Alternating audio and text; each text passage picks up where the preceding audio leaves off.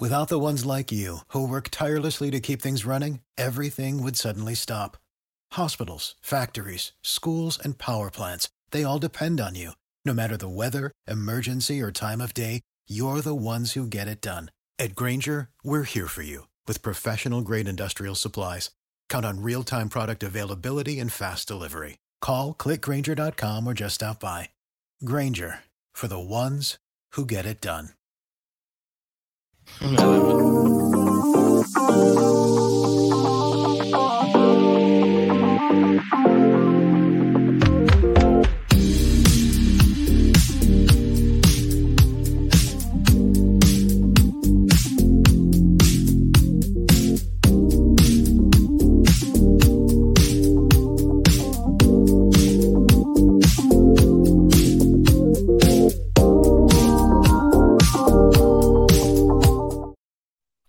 Bonsoir à tous. Euh, lundi 14 mars, euh, presque 20h30, c'est le show du Cannes Football Club. Euh, bonjour à tous ceux qui sont là et tous ceux qui nous rejoignent. à Alex, Alix, Mathieu, Jair, Mathieu, également Luc sont là. moi, je suis entouré toujours de, mes collègues, Nilton, Sofiane, Sid et Reg. Comment ça va? Est-ce que vous avez passé un bon week-end, les gars? Je suis un peu fâché du week-end. Un peu fâché du week-end. J'aurais pu voir un beau match. Il y a un conflit d'horaire qui m'a empêché de voir Ronaldo. Quel mauvais choix.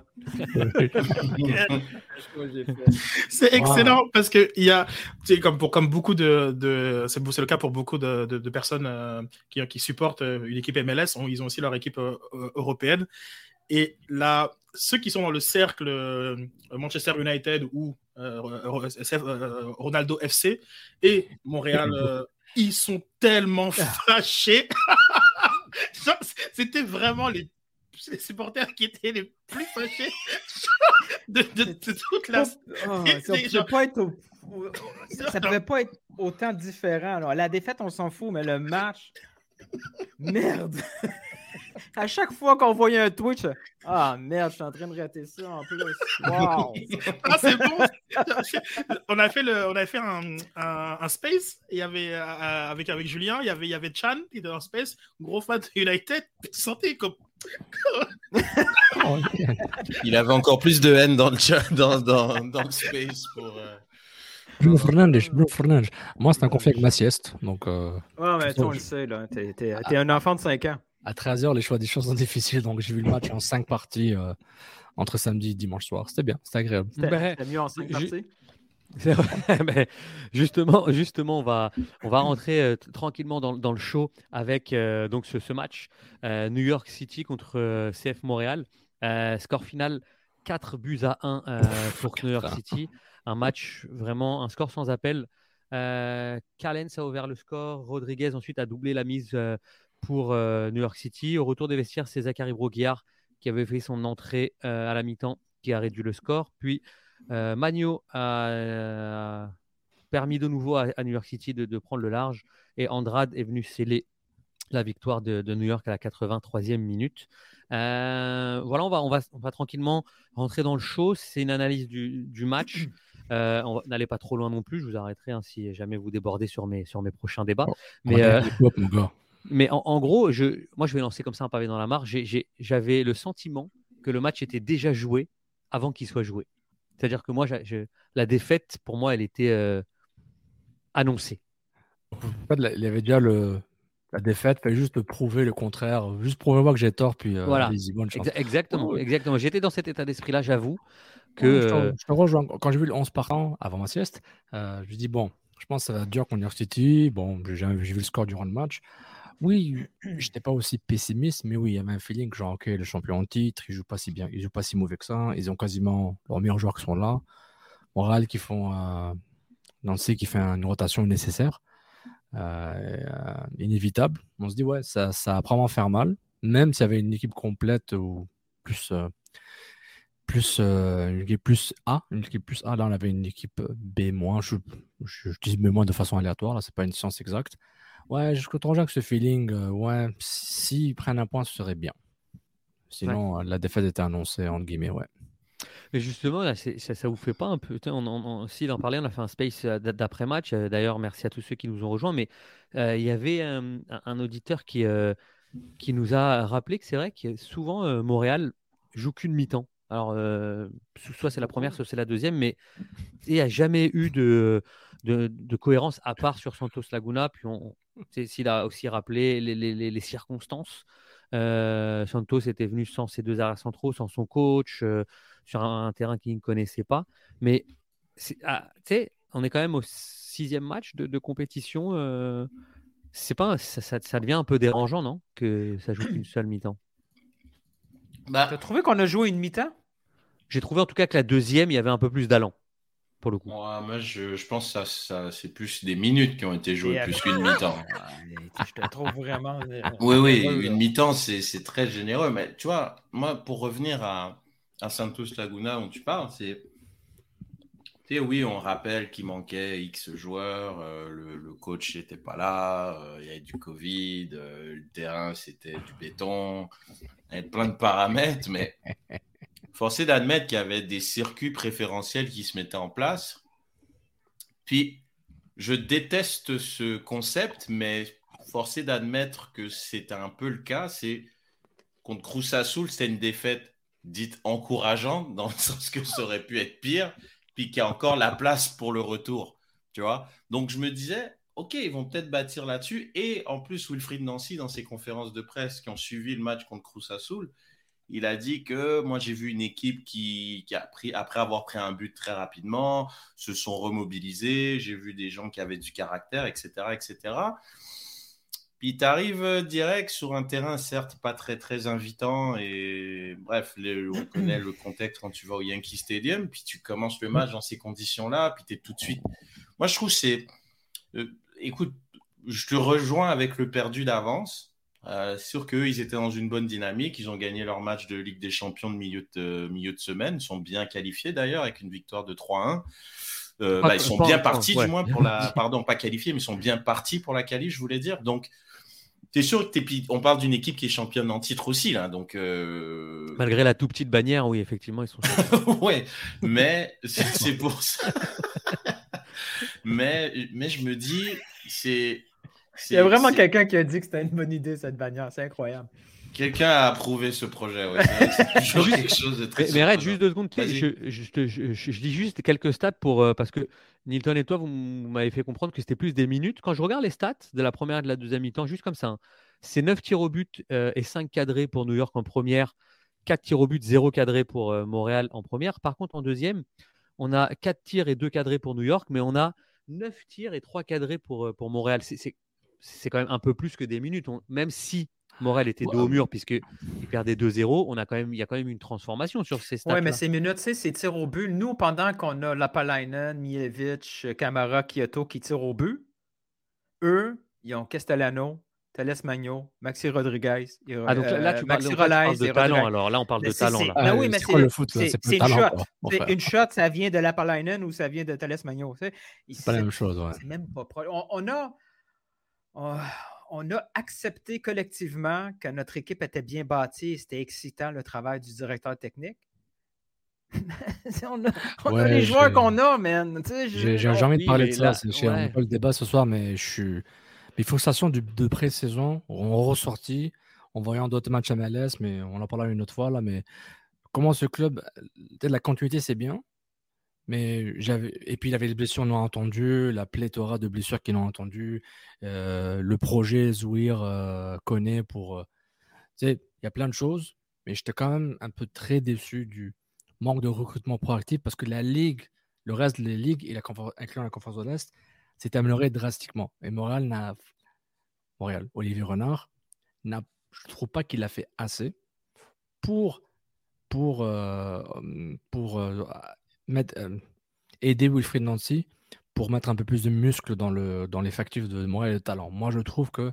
Mais c'est pas juste Il- du muscle, c'est vraiment des joueurs d'un. Oui, quand j'ai sans muscle, de ça, cherche le des, des- des bons jeux. Des des- game des- changers, là. des game changers pour, av- pour avoir un 15 vraiment compétitif. Là, c'est il y a des il y a des il y a des équipes à différents il y a des joueurs à différents niveaux, on en parlera après. Mais T'es en par train de dire que les joueurs sont trop faibles, en fait. Il y a une disparité. Euh, J'avais parlé un peu euh, en, en pré-saison, mais euh, ce match-là, pour analyse du match, c'est que ce match-là, pour moi, c'était vraiment indicatif. Ok, il y a, je sais qu'il a été très riche au MLS, mais Montréal, je trouve, n'a vraiment pas fait assez. Puis on avait parlé en pré-saison que c'était un peu inquiétant.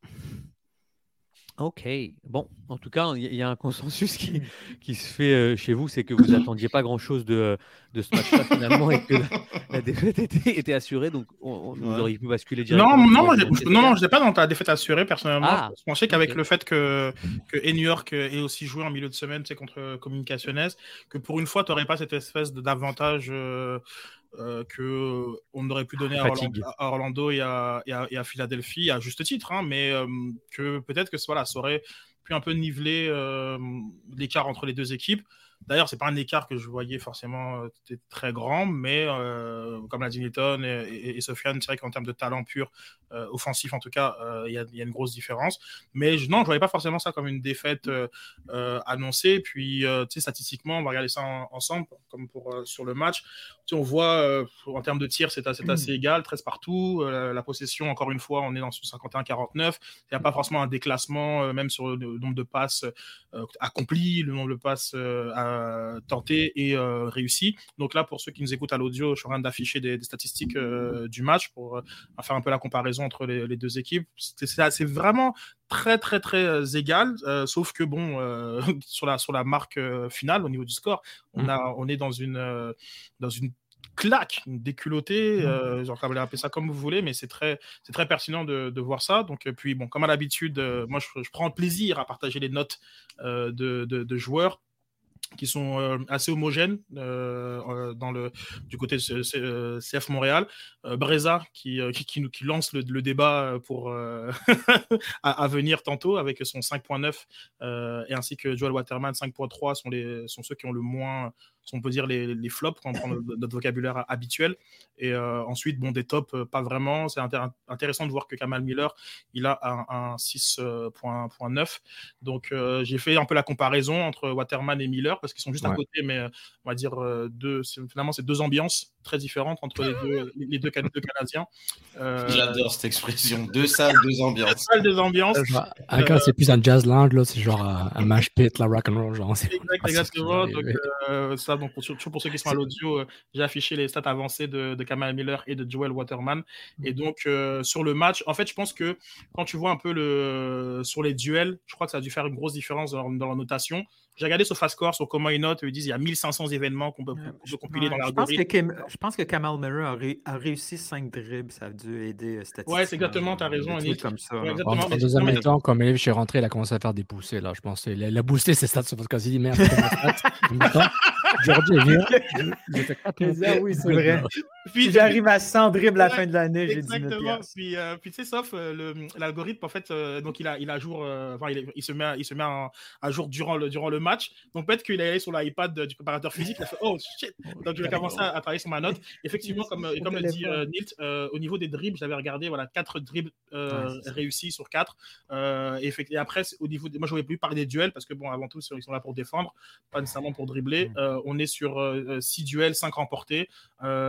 Ça, c'est au sol et aérien, on est un duel, un, un duel aérien, un duel remporté. Tandis que si on compare avec euh, Waterman, on est sur euh, ben, trois duels perdus euh, au sol et on est aussi sur deux duels perdus sur, sur les cinq aériens. Donc il s'est un peu fait dépasser dans, dans, dans l'engagement physique avec aussi son, sa précision de passe. Qui, qui est souvent sa force. tu, finis, mm. comme ben, l'engagement physique à Waterman.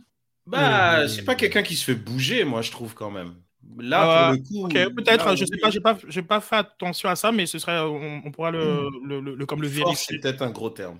Ah, peut-être, non, mais un topo. Mais juste, je vais finir sur ça parce que là, il y a une grosse différence aussi. Encore une fois, c'est sur les, la, les passes, euh, le pourcentage de passes euh, réussies. On le sait très bien que Waterman a mené un but direct, donc euh, il a aussi raté une grosse chance et hmm. il a, il a ah, fait une grosse, une grosse erreur. Donc c'est tout ça qui fait avec ses, qui fait que il a autant euh, été euh, mal noté euh, du côté de SofaScore. Et moi, j'ai trouvé ce match fascinant parce que en regardant le match, en cinq parties entre deux siestes, entre samedi et dimanche, c'est que j'avais des statistiques, puis je, je, commençais à faire deux, trois joueurs à l'avance, voir un peu, puis je dis, je voyais des stats, je dis, ah, ce gars-là fait un bon match. Je vois le match, je ne trouve pas la corrélation entre la performance de sur quel le tu terrain. En, bah, Mitko, notre ami Matko Mitko, euh, Milevich. Euh, je te, puis, euh, c'est qui l'autre? Je pense que c'est un gagnant City si je me rappelle plus c'était lequel. Euh, je, juste, j'étais curieux de voir les, les statistiques et je voyais les matchs, je dis, ok, la corrélation, je la trouvais assez faible à part ça, mais en voyant les stats que tu as montré, c'est que tout ça, tu as l'impression que Montréal était, était à égal contre New York City FC. Ils ont, c'était quasiment one- un 1v1, ils avaient une chance, euh, alors que c'est clairement Drago contre Rocky, euh, le, le premier fight. Euh, c'était, en termes de talent, d'ex- d'exécution, de rapidité, c'était totalement une autre coche. Pourquoi les- ces stats-là, les stats ne montrent, ne montrent pas ça? Heureusement, sinon, c'est pas des stats, là, ça, ça s'appelle du visuel des matchs. Puis c'est fascinant, comme tu vois ces stats, tu dis, ouais, ils étaient égaux. Non, non, Montréal, ils, étaient, ils avaient presque aucune chance. Comment la façon dont New York City a joué pendant les 50 premières minutes, la 50e jusqu'à la 65e, Montréal était vraiment dominant. New York City commençait à avoir peur et à être fatigué. Puis après, bon, le, avec un peu avec le contre et la chance euh, et la malchance pour Montréal, là, c'est ça, c'est ça qui est arrivé. Mais fascinant, les statistiques, comment elles m'ont donné l'impression que ça allait bien mais dans le match. L'exécution de New York City FC était hallucinante en termes de qualité. Merci beaucoup, messieurs, pour euh, vos réactions. On va tout de suite faire une première coupure pub et revenir tout de suite. Salut la Cannes Family, j'espère que tout le monde va bien. C'est un message pour vous parler de notre sponsor, La Forge du Mat, cette microbrasserie de Trois-Rivières qui nous suit depuis presque les débuts du Cannes FC. Donc on, on les remercie d'être euh, à fond dans la culture foot et euh, je profite de ce message pour vous parler de certains de leurs produits. Donc on a la framboise ici, donc euh, une blanche belge rougeâtre 4,8% d'alcool, très bonne bière fruitée, très fraîche pour l'été. Sinon, j'ai la double Côtesse ici, euh, double NEPA, donc un peu plus forte, 7,7%. Donc, euh, pour les grands amateurs de bière, celle-là est plutôt pas mal. Et une classique, la rusée, style plus Pilsner, aussi très très bonne en été euh, lorsqu'elle est très très fraîche. Donc, on vous remercie de, nous suivre euh, et d'être à fond dans la culture foot. Et pour euh, voir leur gamme de produits, vous pouvez aller sur le site internet La Forge du en un seul mot.com. De retour en studio pour le reste de l'émission. Ciao! Vous vous demandez certainement qu'est-ce qui s'est passé dans le monde du Cannes Football Club. Je vais passer la parole à Sofiane qui va tout vous expliquer. N'oubliez pas un www.cannefootballclub.com pour retrouver tout ce qu'on produit, tout ce que le Cannes FC produit. Sofiane, c'est à toi. Je fais la passe à Sid. Let's go. Ah, c'est gentil, c'est gentil ça. En fait, c'est ce que ça- ça ça m'a interpellé ce que tu as, dit. Puis euh, il y, a- il y a une stat, bah, une stat, pas vraiment, mais une représentation qui, était, qui est plus, à- qui est plus euh, euh, juste pour justement euh, euh, arriver à ton, à ton point sur est-ce que le match était plus ou moins égal entre les, les, les deux équipes. Et euh, c'est le flow du game que j'ai souvent l'habitude de partager. Euh, sur les réseaux, les réseaux sociaux. Et, euh, et il, est tel, il, est tel, il est tel quel. Et, euh, et en fait, on- tu vois que euh, bah déjà sur le but de Santiago Rodriguez qui a pas lieu d'être quand tu vois sa, son, son, Quel but. son- ouais voilà, c'est ça justement, c'est quel but. Donc il a vraiment lieu d'être. Euh, tu vois que finalement Montréal ben, a, a raté un gros temps, a, a raté une grosse occasion qui aurait dû changer un peu l'allure du match. Et ensuite, ben, il y a cette deuxième autre euh, occasion pour de faire de, de faire 2-2 euh, qui n'est pas exploitée. Puis derrière, ben, ça, ça mène à, à- au but du, du, du 3-1. Et ce qui est intéressant, c'est quand ce que tu même se superposes avec un autre, une autre visualisation de SofaScore, c'est que donc oui, là, tu vois qu'il est très très haut, le- le- la- l'action de Thalès euh, Magno. Bon, c'est normal, genre, il est quasiment à bout portant, là, la, la- la tête qu'il fait. Euh, mais tu, elle vient dans un moment faible de, Ouais. de, de- de- de New York. Et, euh, et donc, finalement, le match qui... En fait, t'avais- t'avais- comme tu avais l'impression, un petit peu comme si quand, quand on joue une équipe mexicaine, que, que New York pouvait marquer à tout instant, ça, te, ça, te- ça nous donne l'idée qu'il y avait vraiment un déséquilibre entre les, entre les deux Mm. équipes, alors que ben, sur certaines, sur la, la qualité des chances créées, on est sur 2.03, c'est vraiment le, le XG, là, quand je dis qualité des chances créées, 2.03 à 2.17. C'est pas un match de 4-1 t- qui- en, en- en tant que tel, mais on l'accepte parce que c'est les champions en titre, parce que Castellanos, genre, il fait des contrôles, euh, Ouais. le, le- ballon lui colle au pied, il fait un, il fait un- un petit pont derrière, sur Ouais. Torkelson qui est en panique. Donc, je, je, en fait, finalement, on a eu ce même sentiment, mais les stats aussi, genre, comme viennent un peu nous contrebalancer sur l'idée que ah, c'était pas non plus temps une déculottée, comme j'ai dit, dit, tantôt. Donc, je voulais aussi le partager sur. Il faut prendre beaucoup d'aspects pour, pour dire, lire le match à partir de statistiques, comme, comme on tente de le faire parfois un petit peu ici au KNFC. Bien sûr, maintenant on fait le tour du monde, micro est là, le tour du monde. CanFC, donc euh, un peu ce qui se passe toujours, tout, comme d'habitude, toujours euh, aussi, je mets jamais Twitter, j'oublie à chaque fois, mais Twitter Can Football Club où il y a des, euh, clips de nos différentes des émissions quand ils sortent, les, on partage des différents contenus YouTube, Instagram, Twitter et Facebook on met aussi, et aussi Instagram très important, beaucoup de clips vidéo pour un peu écouter les conférences de presse que personne n'écoute sauf nous. Donc on vous donne des petits clips de 1 minute, 55 secondes pour un peu avoir du tease. Et aussi ce qui évidemment ce qui inspire beaucoup de nos débats certains du monde de nos débats par rapport à ce qui est produit sur Instagram. Donc, Cannes Football Club, la double tap, s'il vous plaît, puis envoyez des DM euh, si vous voulez travailler avec nous, avec votre entreprise ou votre PME, où nous sommes disponibles. Euh, évidemment, YouTube, c'est des vignettes, c'est des conférences de presse, c'est des buts, c'est des, clips, c'est des émissions complètes, c'est tout. Tout, tout, tout. Donc, YouTube, allez sur YouTube, euh, faites dans la barre de recherche Cannes Football Club, abonnez-vous à, la page, cliquez sur euh, la cloche pour avoir les notifications et euh, likez les vidéos, laissez des commentaires. Ça nous aide beaucoup pour l'algorithme de Google. Euh, on parle de YouTube, il y a l'entrevue de Julien avec Ryan Nestlé, le gardien du Valor FC. Julien, si tu veux peut-être faire une petite promo avec ton entrevue. Oui, non, je le, je le, je le, dis pas souvent, mais là, c'est un, un, jeune gardien euh, québécois qui a la tête bien faite et euh, qui en plus de ça est un excellent gardien. Euh, il a été drafté donc cette année, même l'an passé déjà. Il explique un petit peu son parcours aussi de, footballeur, le rêve qu'il a toujours souhaité, puis qui se réalise, mais c'est qu'une étape. Il, prend, il prend les événements comme ils viennent et je vous conseille vraiment de, voir cette, cette entrevue parce que parce qu'il il fait preuve d'une grande maturité et j'ai beaucoup, beaucoup aimé échanger avec lui. Et le quiz vaut aussi le détour. Euh, vous allez voir, il est, algérien-canadien, il a la double nationalité et vous allez comprendre que le côté algérien est bien, est bien présent. Il est bien présent. Mais c'est fun parce que et, euh, le dit souvent, et euh, ces histoires-là, en fait, nous donnent aussi le, goût de suivre les, les, saisons. tu sais, je, moi, j'avais pas Winnipeg sur mon radar.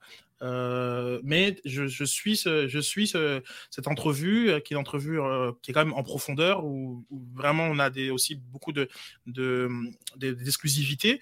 et tu as le goût de suivre la saison de, de, de, de Valor pour voir un petit peu ce qui va se passer. Et euh, je pense que cette importance-là, justement, de, qui, des entrevues Canal de raconter des histoires, c'est ça aussi, euh, c'est comme l'effet positif que, que, que, que, que, ça donne. Donc, euh, non, j'invite tout le monde à, aller regarder cet épisode très, très, très sympa. YouTube, Qu'un Football Club.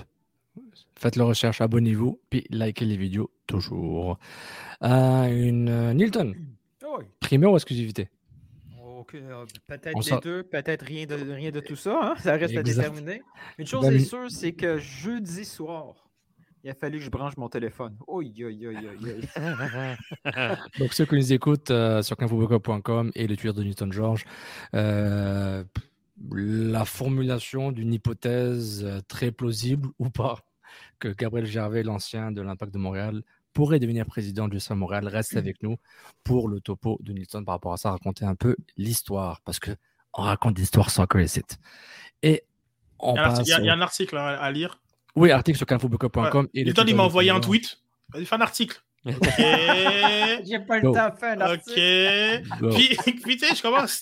En plus, c'est pas un petit tweet qu'il a écrit, c'est un tweet avec beaucoup de caractères. Donc, je reprends ce qu'il écrit, puis je dis bon. Je, vais vraiment arrêter à zéro, tu sais, le petit zéro rouge. Non, non, ça, ça, paraissait parce que j'avais déjà. même pas tagué. C'est tellement qu'il n'y a pas de place. Comme... Il fait qu'il te tag en plus. Tout le temps. C'est le deal qu'on a. Non. ok. Très bien. Euh, mais ensuite, euh, c'est ça en fait. Après, je me suis dit, bon, mais ça fait que ça, ça mange quoi en hiver un président? Puis moi, j'ai fait ma liste d'épicerie. Puis là, genre, comme j'ai pu avoir de la viande dans l'article, mais euh, c'est vrai que ton, ton, tweet était déjà assez explicite. Comme, ben, c'est ça qui est ça. je ne vais pas me rendre plus loin que ça. Et évidemment, tout ça, c'est grâce à. Voilà, quand on, essaie, de se motiver sur patreon.com, Barbie Info Club. Donc, visitez votre référence encore au Québec. C'est pour un dollar par semaine sur peu, à peine. Euh, annuel, vous avez un petit rabais. Donc, vous supportez financièrement pour, pour qu'on puisse donner un peu plus, euh, donner un peu de valeur en notre temps et essayer de faire mieux de ce qu'on fait déjà. Et si on a beaucoup, bah, on fait encore plus. parce que voilà, référence soccer. Si y a 10 ans, vous payez de la couverture soccer au Québec, ben, on est encore là. Donc, continuez de me supporter. Puis, jouez au niveau sur patreon.com, barre oblique, un mmh. football club. Et aussi, on, réactive, on réactive le, la, la, le, le, bénéfice, le perk, je trouve jamais le mot, mais le, perk pour les, les, le tiers des socios du Canafc sur Patreon.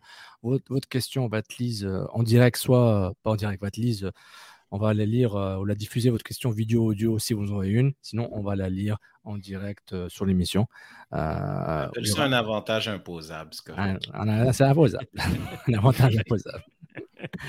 Et on va focus sur votre, sur votre ou vos questions. Vous pouvez être plusieurs du, tiers euh, Socios Canafc pour pouvoir contribuer. Merci pour votre contribution. Et on met un focus sur vous, bien sûr, ceux qui sont avec nous, le tiers canal, le tir le plus bas. Vous pouvez aussi poser vos questions en direct. Si vous êtes avec nous en direct, c'est votre primaire exclusivité du canapé.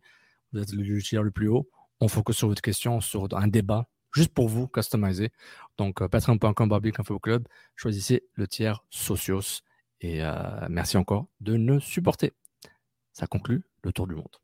Et quand je vois cette belle image là de, du public euh, qui. Once upon a time. Ouais, effectivement. Ouais, écoute, je suis en train de travailler sur ça. Est-ce que ça va se faire? Je, je, le souhaite, mais c'est pas, pas certain. Mais mettez-vous une petite pète croix dans votre calendrier sur la date du 24 avril, un match contre Philadelphie Union, euh, pour euh, un visionnement. Euh, donc, on, on, aurait travaillé sur, cette organisation-là, mais si, vous pouvez déjà y penser, on organiserait justement une, un, petit, un petit visionnement pour que ce petit monde-là qu'on aime bien, qu'on retrouve très souvent au stade et sur les réseaux sociaux, puisse se réunir avec nous. Donc, 24 avril. Donc, c'est loin, pas loin, mais bon, en tout cas, pensez-y. c'est demain. Merci Sof. On va, on, va euh, repasser une petite page de pub parce qu'on va prendre notre souffle et là, il y a le topo de Nilton qui arrive juste après.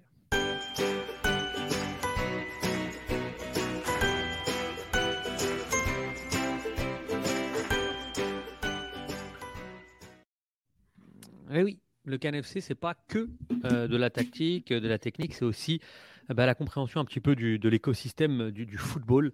Et euh, Nilton, euh, jeudi soir, comme tu l'as dit en préambule, ton téléphone a chauffé parce qu'il est possible que tu aies le nom du nouveau président du CF Montréal. Explique-nous tout ça là.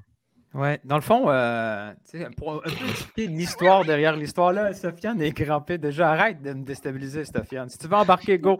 Non, mais euh, plus sérieusement. Je m'en mute. J'ai comme, voulu vous expliquer l'histoire derrière l'histoire qui fait en sorte que c'est deux événements collés ensemble donnent beaucoup, beaucoup de sens, peut-être, à une future annonce. Puis, comme c'est souvent le cas quand, quand je tweete quelque chose, des fois, ça provoque aussi, ça provoque d'autres personnes et des discussions. Puis, j'aimerais, je, pensais que c'était intéressant en ce lundi soir de, de partager un peu comment j'ai su ça et comme qu'est-ce que ça implique si jamais ces deux histoires-là concordent ensemble pour donner ultimement notre prochain président? Puis si jamais vous avez des questions, hein, vous pouvez enlever le, vos, mutes, les gars, puis embarquer pour pas que ça devienne un monologue, Nelton. D'abord, explique et ensuite on, posera les questions. Vas-y, explique, frère. Tu as vu le ton là. Explique, explique. explique, explique. Donc, la première histoire, on me contacte pour me dire que Gabriel Gervais, qui était à l'emploi de Deloitte, serait, aurait annoncé son départ de la, de la firme. Et dans, dans, le monde des affaires, des trucs comme ça, ça peut être assez courant. Mais on m'a expliqué que pour, pour une situation le poste qu'il occupe, en effet, c'est quand même quelque chose de très, très gros. Ça a été connu à l'interne, ça, a été, ça a été même discuté à l'externe de la boîte. depuis ce tweet-là, j'ai parlé à, trois, quatre personnes qui m'ont confirmé cette histoire-là pour dire que oui. Et oui, ouais, je vais, je vais aller dans le background de, pour expliquer pourquoi c'est vraiment très, très gros que, Gabriel Gervais quitte Deloitte et pourquoi ça peut allumer des, des cloches pour la situation du club. Tout d'abord, le background, on le connaît. Gabriel Gervais, ancien défenseur du club. Euh, sa carrière a fini rapidement. Je, pense que la saison avant la MLS, il y avait des problèmes de caillot, si je me souviens bien. Oui, ouais, c'est ça.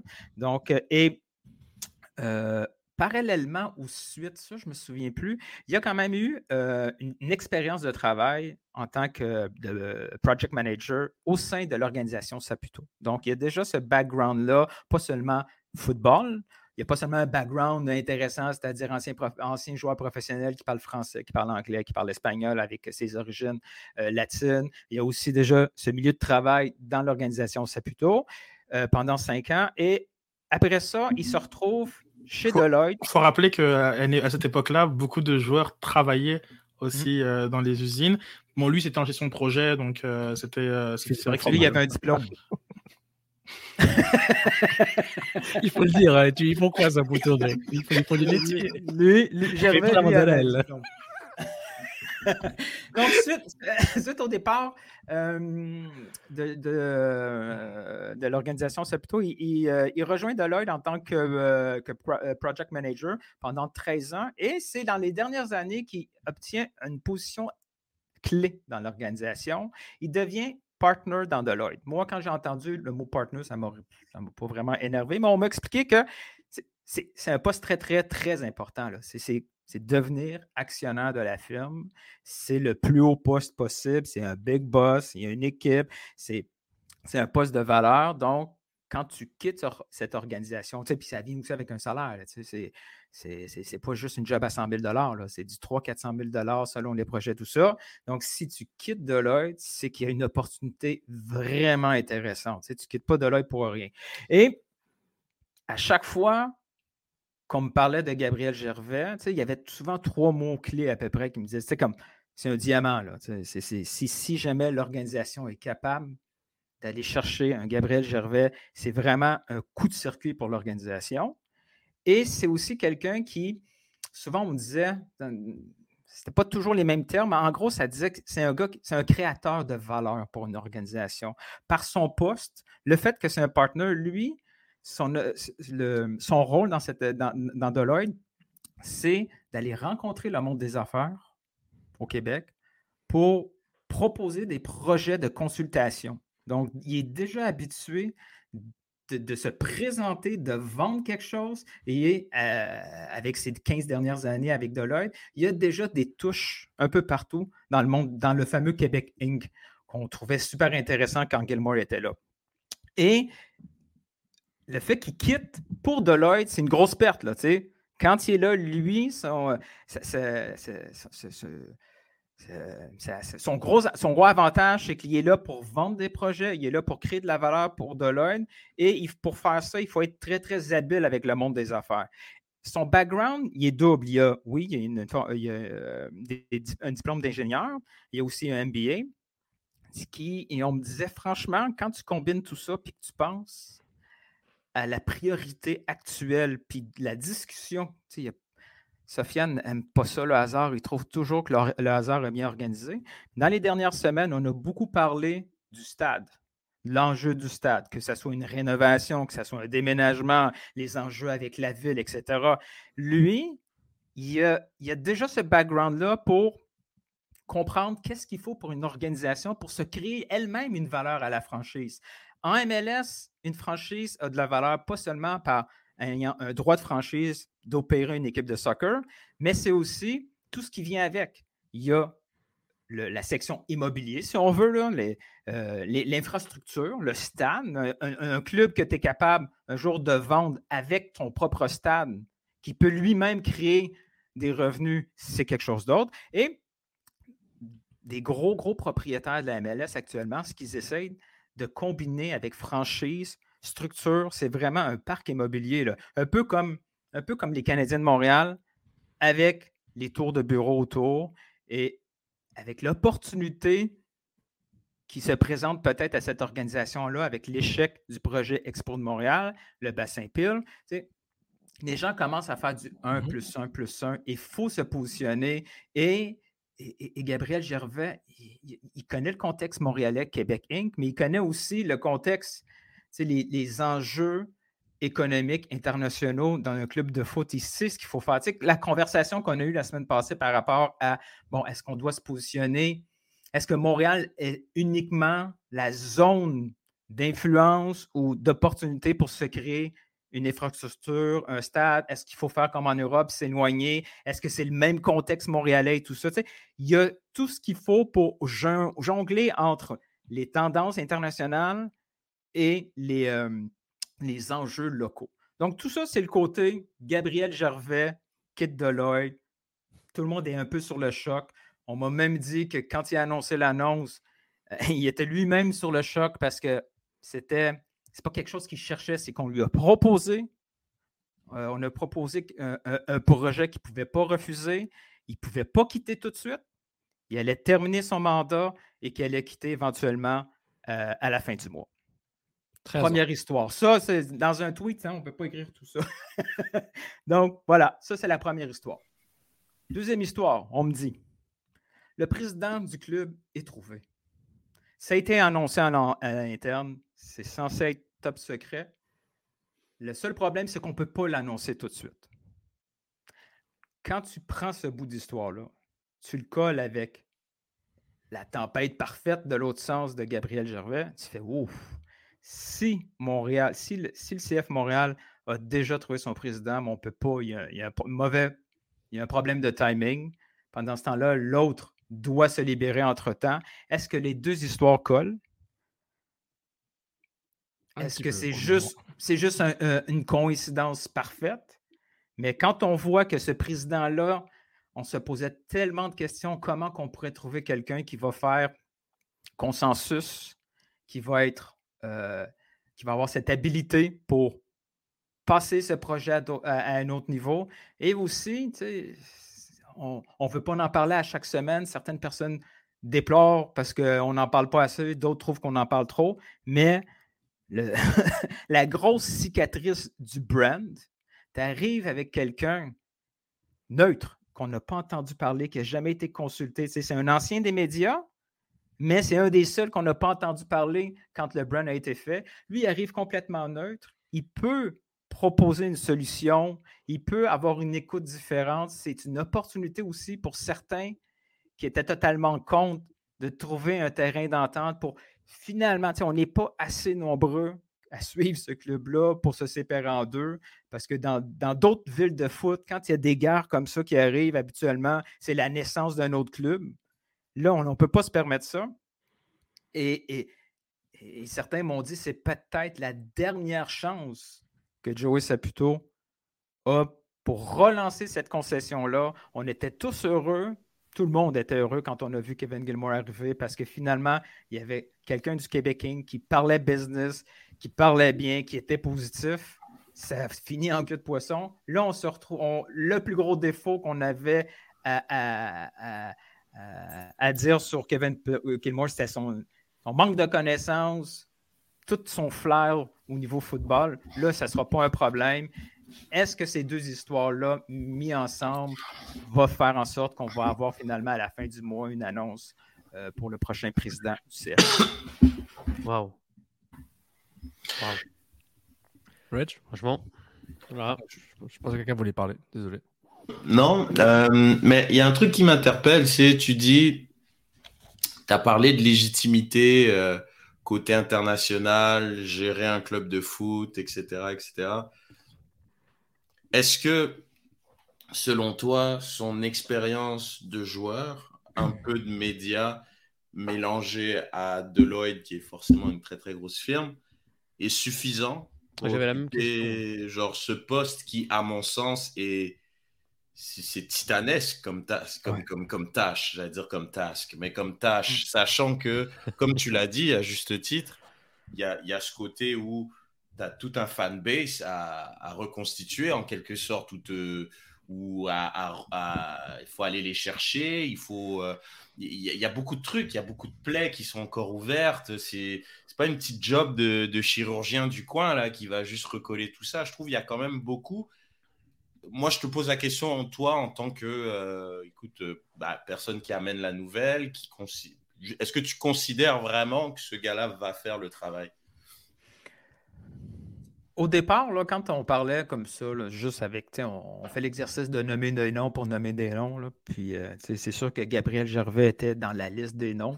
On disait Gabriel Gervais parce qu'à un moment donné, on, on cherche des noms locaux, puis OK, lui, il ferait du sens. Si tu m'avais posé cette question-là il y a une semaine, j'aurais fait Ouais, ça va être tough pour lui. Aujourd'hui, avec les personnes, puis c'est pas nécessairement des personnes foot, mais des personnes business qui m'ont parlé de lui. Aujourd'hui, je suis, je pense être assez convaincu qu'il a la matière première pour devenir un très bon président et pour devenir le meilleur président que Joey Saputo pouvait trouver, aurait pu trouver à l'interne. Autrement, il aurait fallu qu'il sacrifie d'autres choses. C'est sûr qu'il y a quelque part dans la planète non, en Amérique du Nord ou en Europe, quelqu'un qui a les qualifications beaucoup plus intéressantes que Gervais pour devenir président d'un club.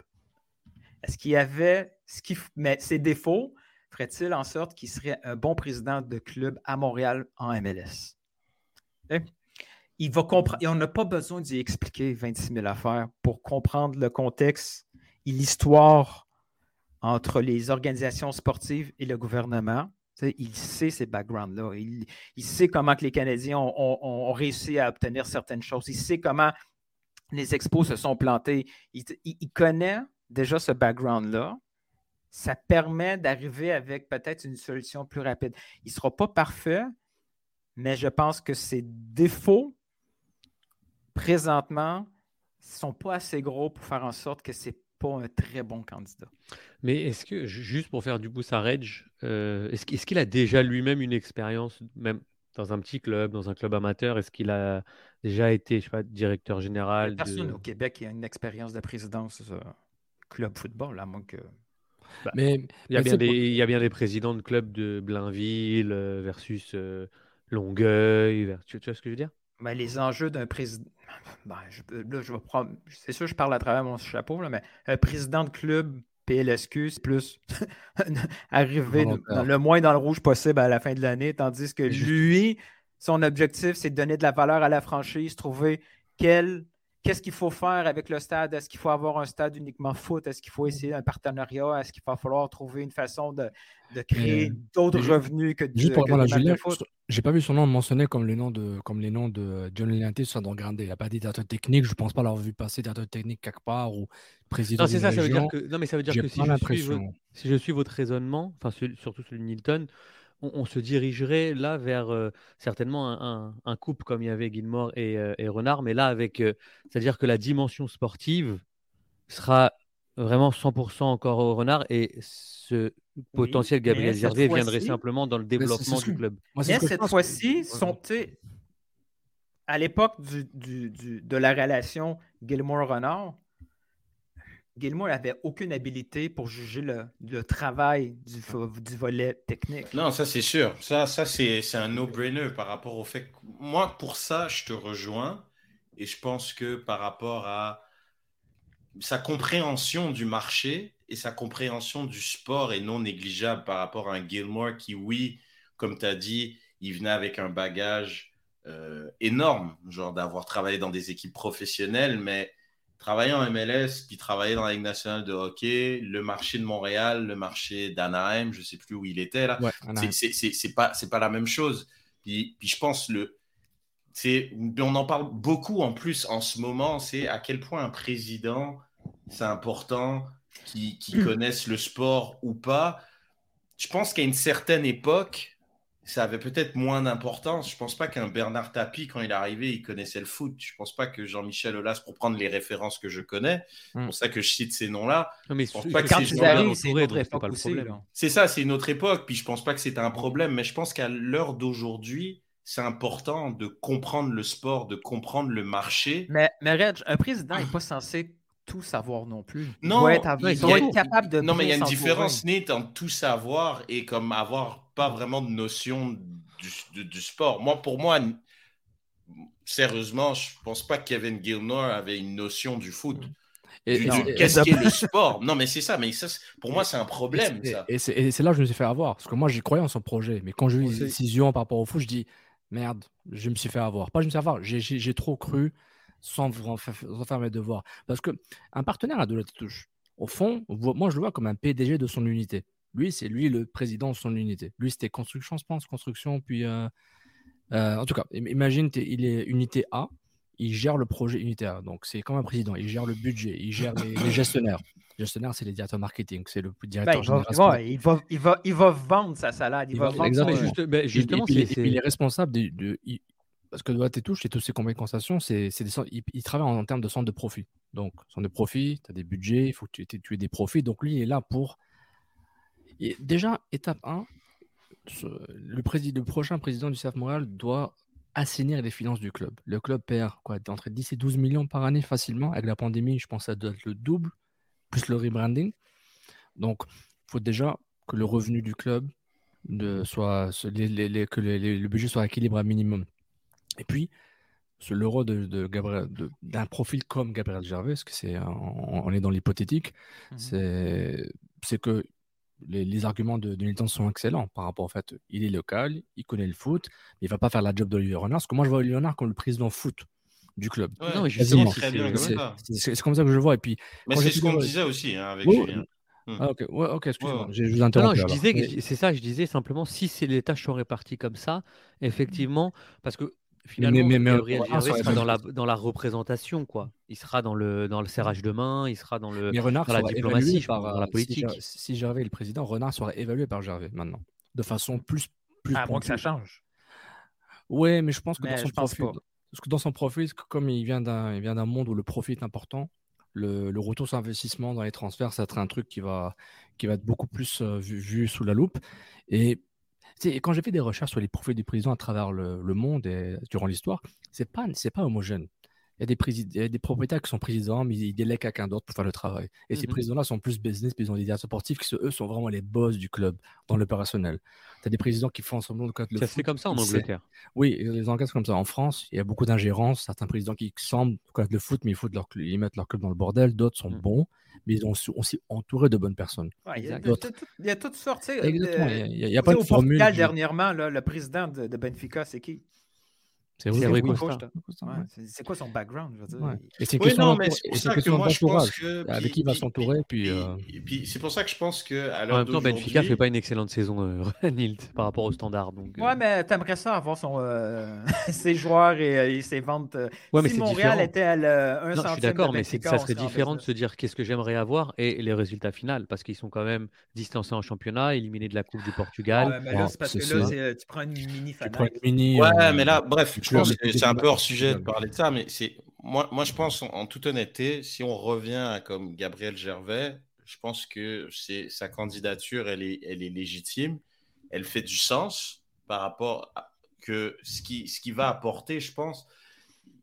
Je pense qu'il y a une fracture déjà qui est comme énorme entre le club et ses supporters, entre mm. plein de trucs en fait. Donc, il faut mettre quelqu'un qui comprend le club. Tu peux pas prendre un étranger et qui va débarquer, qui va dire. Et pas seulement ah, le club, tu sais, la relation que le club a avec ses partenaires. Exactement. Et puis la ville, puis il y a plein de paramètres en fait. Tu peux pas prendre, je pense, quelqu'un qui, qui, qui connaît pas tout ça, même s'il est hyper compétent, parce que je pense qu'il y a des il y a des, des, zones un peu, des zones grises, puis je pense des zones qu'on peut dire qui sont un peu touchy avec le club, les supporters, le, il y a plein de, puis, puis au final, quand on regarde le coach, le, coaching staff, euh, le, si le président c'est Gabriel Gervais, je pense qu'on se retrouve avec un peu un, quelque chose de maison que moi j'ai souvent décrié en me disant que ce club n'ira pas très loin s'il restait maison, mais il y a maison et maison. Je pense que quand tu prends maison et compétent,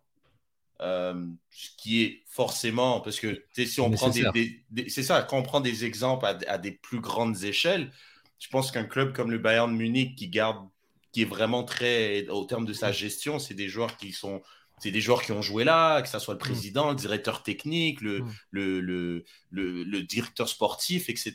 Genre tout mm. ça, genre c'est, c'est des gens qui connaissent le club, qui connaissent la culture bavaroise, etc. Donc je pense que Gabriel Gervais, à long terme, je demande à voir, mais je pense que ça peut être une très bonne idée. euh, Je veux, je veux qu'on parle un petit peu des, tu sais, des choses que peut faire euh, un, un président. Je vais afficher un peu le, justement la liste d'épicerie parce qu'il y a beaucoup de choses que je trouvais pertinentes qu'on a déjà un peu dis- discuté. Après, bon, genre, je, je- je mets ça à votre à votre opinion pour des choses qui sont importantes ou pas. Ou, euh, donc moi, je me disais, bon, le club montréalais fait face à plusieurs défis pour hisser le club au sommet de la Major League Soccer. J'espère que ça reste quand même au moins l'objectif euh, moyen terme. Donc voici une liste, non exhaustive qui comprendrait donc euh, attirer les partenaires d'affaires pour diminuer les pertes annuelles et instaurer un nouveau souffle dans le développement d'affaires. Je pense Shannon en a un petit peu parlé. Soutenir une organisation qui en manque de personnel administratif et technique. Ça, c'est un petit peu une histoire qui passe sous le radar, mais il y a de gros manques de, de personnel. Et puis ça, que ce soit dans les bureaux ou euh, sur. Bon, euh, les- Montréal est des clubs les plus démunis en termes de staff technique en MLS. Mais je- moi, je voulais plus, euh, je voulais plus in- même insister sur l'administratif. Parce Même que administratif, c'est. ouais. Ah, la messagerie, je ne le sais pas, mais technique. Bah, je sais, donc genre, comme j'en parle. MLS, mais- Et donc, au niveau des Ah, je- bureaux, je- je il y a-. C'est bon, mute. Donc, euh, je disais, euh, donc au niveau des bureaux, on en parle peu, mais il y a beaucoup de départs. Euh, et, et ça, c'est aussi des choses qui, après, bon, est-ce que, parfois c'est le manque d'argent qui fait en sorte que on est, il y a y a, y a moins de, de- personnel, mais c'est surtout cet aspect-là, parce qu'au niveau technique, avec les arrivées notamment des deux, des deux entraîneurs de, de, Bologne, on a aussi le, préparateur mental. Du côté de l'analyse vidéo aussi, ça, ça, bouge pas mal. Donc, on, on on a commencé sous l'impulsion de, de, de, bah, Renard, de, de, Nancy euh, et même de, de Thierry Henry à renforcer ce secteur technique euh, pour le mettre à, l'échelle de, de, des, autres, des autres clubs. Euh, maintenant, après, c'est plus dans la répartition des tâches qu'il y a quand même pas mal de discussions. Bon, il n'y a pas d'équipe vraiment U23, mais bon, bref, sur le technique, je dirais que je suis un, peu- un, peu moins inquiet que sur l'administratif où véritablement euh, les bureaux se dépeuplent. Euh, on parle de moder- moder- moderniser le stade, c'était le gros débat de la semaine passée. J'ai envie tout le monde à regarder un petit peu ce qu'on a, ce qu'on s'est dit à, à ce- sujet. Euh, moi, je trouve qu'il est vétuste, bon, comme un peu comme tout le monde, qui empêche la tenue des matchs en hiver, qui empêche la, qui empêche, qui empêche la Coupe du Monde. Euh, c'est pas un lieu de vie à la hauteur des, des nouveaux stades de la Ligue. C'est pas un stade où on veut vraiment y arriver très tôt et sortir très tard. Régler le niveau, le niveau d'affluence, chute libre totale. Euh, avant, euh, par, euh, par indiscrétion des, ventes, lorsque Didier Drogba était là, les matchs étaient sold out dès la fin du match précédent. Donc, euh, donc une fois que, que le match était terminé, un quart d'heure après, le match suivant était déjà euh, à guichet, à guichet Wow. fermé. C'était vraiment du jamais vu. Euh, C'était la belle époque. comme- ouais, c'était c'était la belle époque, mais c'est parfois ils ont dit oh, il parle toujours de Drogba. Ouais, mais mec, je parle de, toujours de Drogba parce que il faut que tu comprennes ce qui s'est passé. C'était le fun quand il était là. Il y avait beaucoup de choses qui arrivaient quand il était il y avait quand même beaucoup de cases qui, qui, qui se cochaient là. Donc, euh, donc euh, ça, c'est un, un gros aspect. Donc, augmenter la, augmenter la présence médiatique sur les supports traditionnels et numériques parce que, allô, on est en 2022. Donc, euh, ça, c'est important de prendre ça en considération dans les plans médias. Donc, euh, il y a la négociation du nouveau contrat télévisé, dont on a un petit peu parlé aussi avec John- Jonathan, euh, la- et améliorer les relations avec les acteurs médiatiques. Parce que lorsque le, le, le directeur en chef de la presse affirme publiquement que euh, la couverture du club euh, diminue parce qu'ils n'ont pas des bonnes relations avec euh, le CF Montréal, je pense qu'il faut s'interroger, sachant que euh, lui a parlé publiquement et d'autres euh, pourraient en parler en privé. Donc, on parle aussi de normaliser les relations avec les groupes de supporters afin de favoriser le retour au stade, la croissance de leurs membres, parce que même lorsqu'ils étaient au stade, en tout cas à vue d'œil, on pense qu'on peut un peu plus remplir, surtout quand on voit les images des autres stades de MLS où les groupes de supporters sont plus nombreux. Après, est-ce qu'ils sont plus purs, plus euh, vrais, etc. C'est d'autres débats. Mais en tout cas, ils, ont l'air d'être beaucoup plus nombreux euh, dans l'idée toujours d'offrir une atmosphère unique à l'échelle de la Ligue. Prouver le bien fondé du changement d'identité dont on ignore les coûts, les retombées, euh, on ne sait pas ce que ça a fait, mais euh, dans l'idée de reconquérir des anciens partisans qui, eux, veulent à tout prix euh, voir l'ancien nom et l'ancien logo, je pense qu'on a besoin de meilleurs arguments à leur présenter. Et je parle aussi de la, la présence dans la ville de Montréal, euh, assez absente. Euh, c'est pas un club qui existe véritablement dans la ville, donc ça peut se faire au travers d'une boutique, euh, d'une part, mais aussi d'activation communautaire, parce qu'il y a beaucoup de clubs. euh, le partenariat avec Soccer Québec aide dans la communication, mais dans la, vraiment la, présence physique euh, à Montréal, je pense que c'est quelque chose qui est très manquant. Et avant tout, hein, parce que c'est bien beau tout ça, offrir un produit sur le terrain qui est compétitif, tout en étant profitable grâce à la vente de certains joueurs. Donc, euh, des 12 travaux euh, d'Astérix. Yo, c'est trop drôle, j'allais te le dire. J'allais dire qui vient de nous présenter les 12 Et travaux à, à la fois ambassadeur, vendeur, porte-parole, le futur dirigeant doit savoir quel levier activer pour communiquer Wow. avec un marché montréalais qui est émotif événementiel et exigeant. Moi, moi, ce que je trouve fascinant, c'est excellent site, super topo euh, sur les travaux. Ce que je trouve fascinant, c'est que même si un président est capable d'accomplir, ils, ont 60, ils se donnent une note de 7 sur 10 sur chaque tâche en termes d'avancement, sur chaque tâche, chaque travail, chaque, travail, euh, chaque tâche qu'il doit faire, c'est que on parle quand même d'une durée colossale en termes de, mandat. Quoi. Donc j'ai dit, est-ce que, est que le président hypothétique s'appellerait peut-être Gabriel Gervais? Est-ce qu'il sera là quand le stade sera rénové? Peut-être pas. Euh, non, mais, non, non, non, ah, après, si, sauf un président a une durée de vie quand même plus longue qu'un coach. Bon, non, c'est pas fini, je comprends, je comprends. Est-ce qu'un président hypothétique, on parle de rénovation d'un stade, là, ça prend pas trois ans. Là. Je dis, est-ce qu'un président qui arriverait maintenant serait là dans dix ans? Moi, je, si ça, ça peut être rénové avant dix ans, je dis bravo. Donc, si vous, si vous dites oui, ben, je dis, ben, j'arrivais à le profil, il est jeune, relativement jeune, 45 euh, ans, même. 45 ans, exactement. Donc, je trouve qu'avoir un mandat, j'ai un mandat de 10 ans, tu sais, mais on voudrait qu'il reste là pour le long terme. vas-y, vas-y.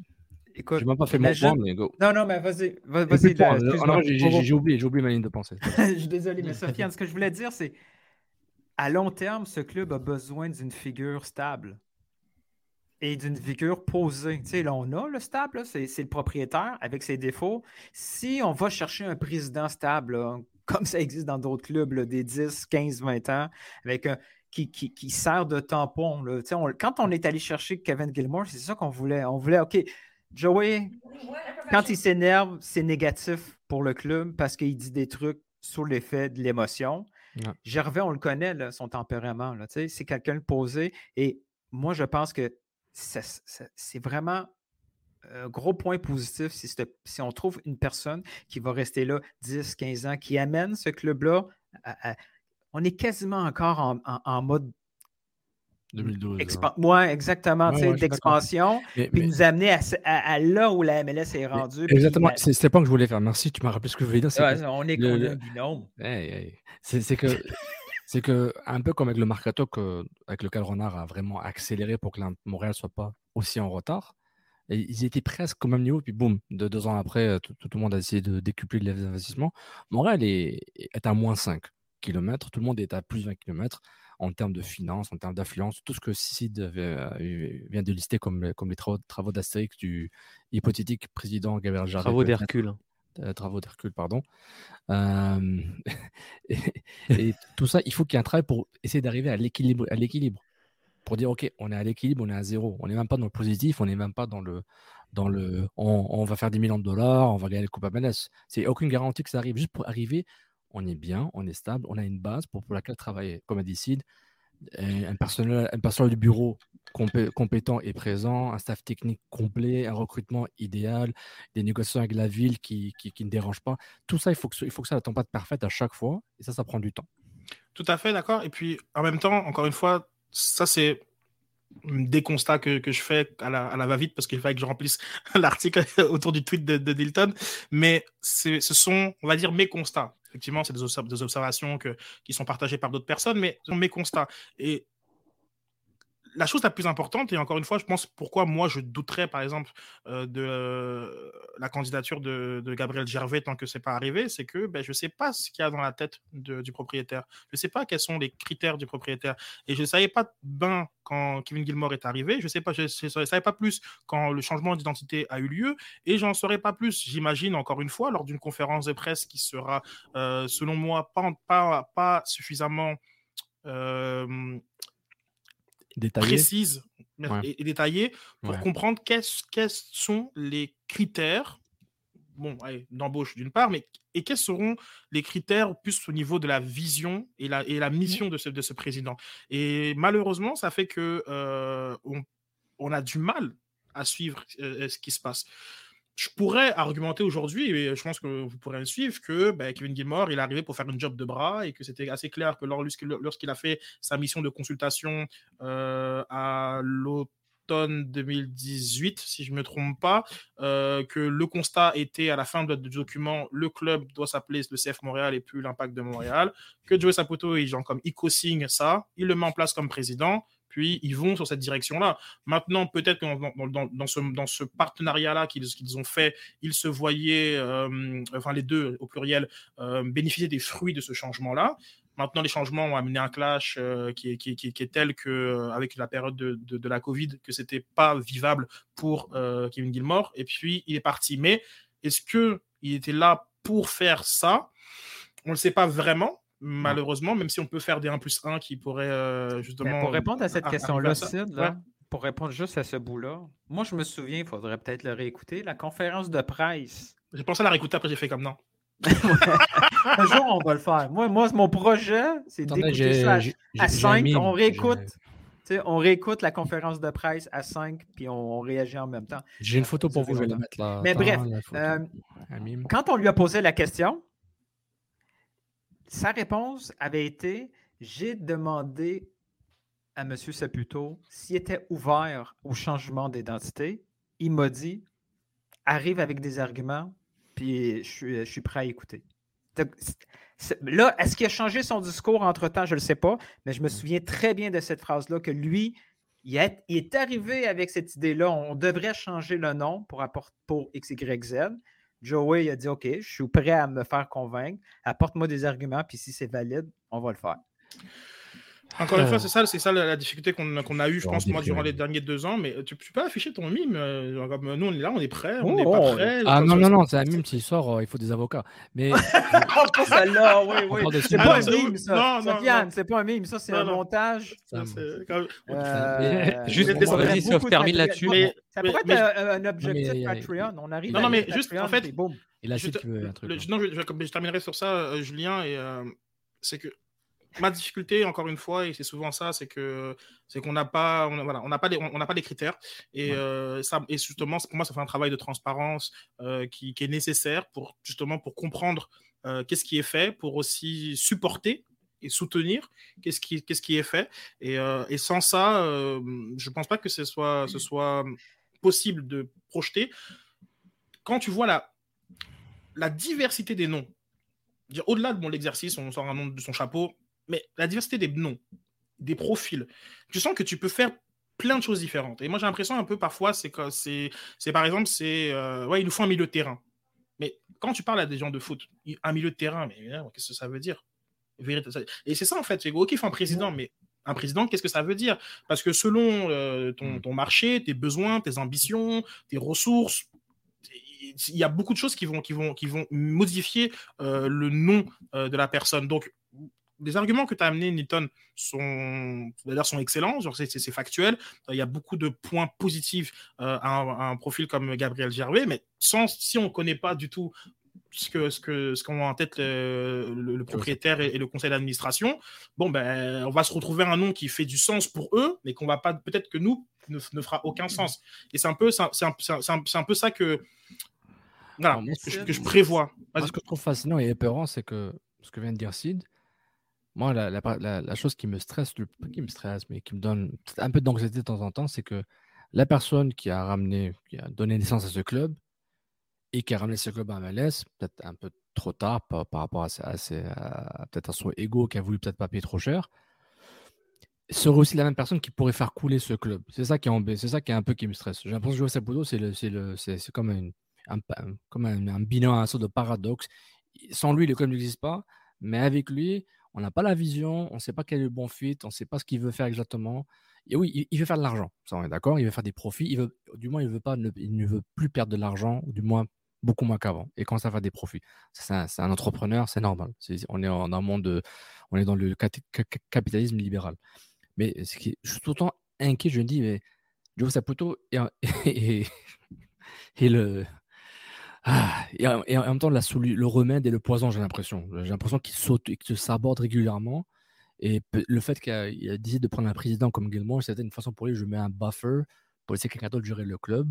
Et peut-être le profil de Gervais pourrait être ce profil qui pourrait vraiment aider le club sortir du Moyen-Âge, peut-être revenir un peu plus proche de la Renaissance. Et je trouve que Joe Saputo fait partie de la solution, mais pourrait, d'après mon temps, faire partie du problème aussi.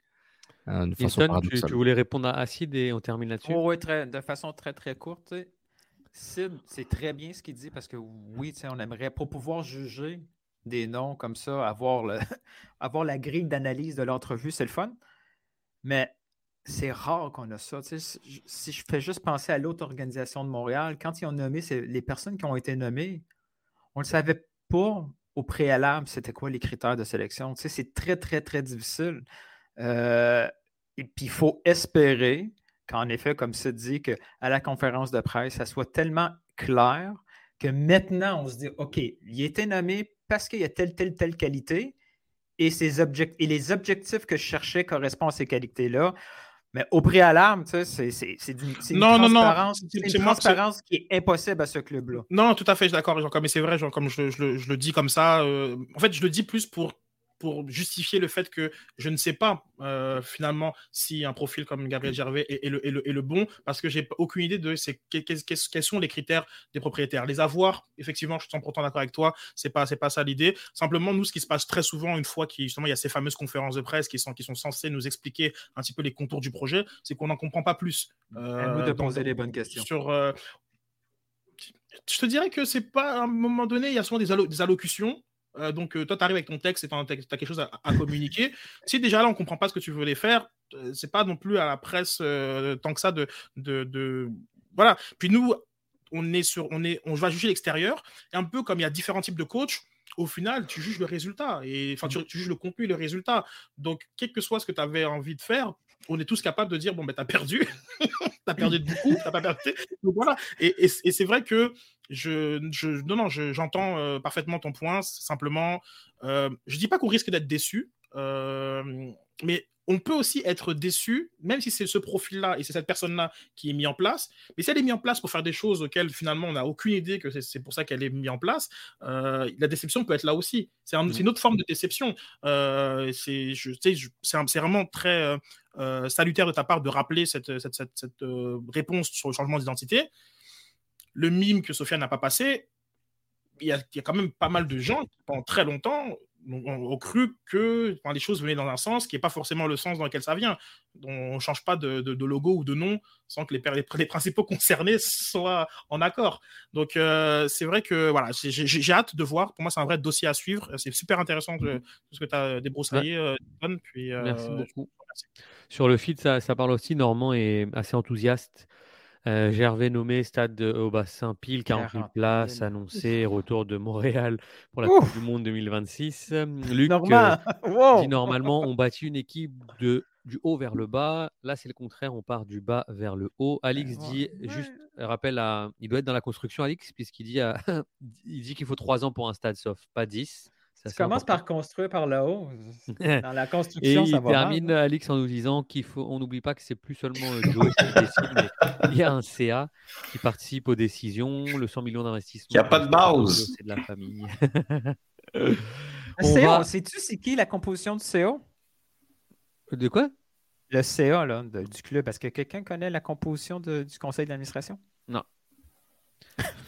Mais en tout cas, merci beaucoup, Nilton, pour ce topo. Et on va tranquillement euh, ben, reprendre notre souffle aussi avec une petite pub et on revient pour les débats du CF Montréal.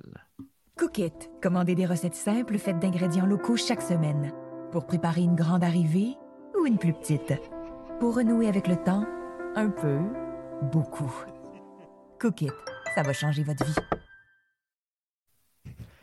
Nous voici et on va passer tout de suite.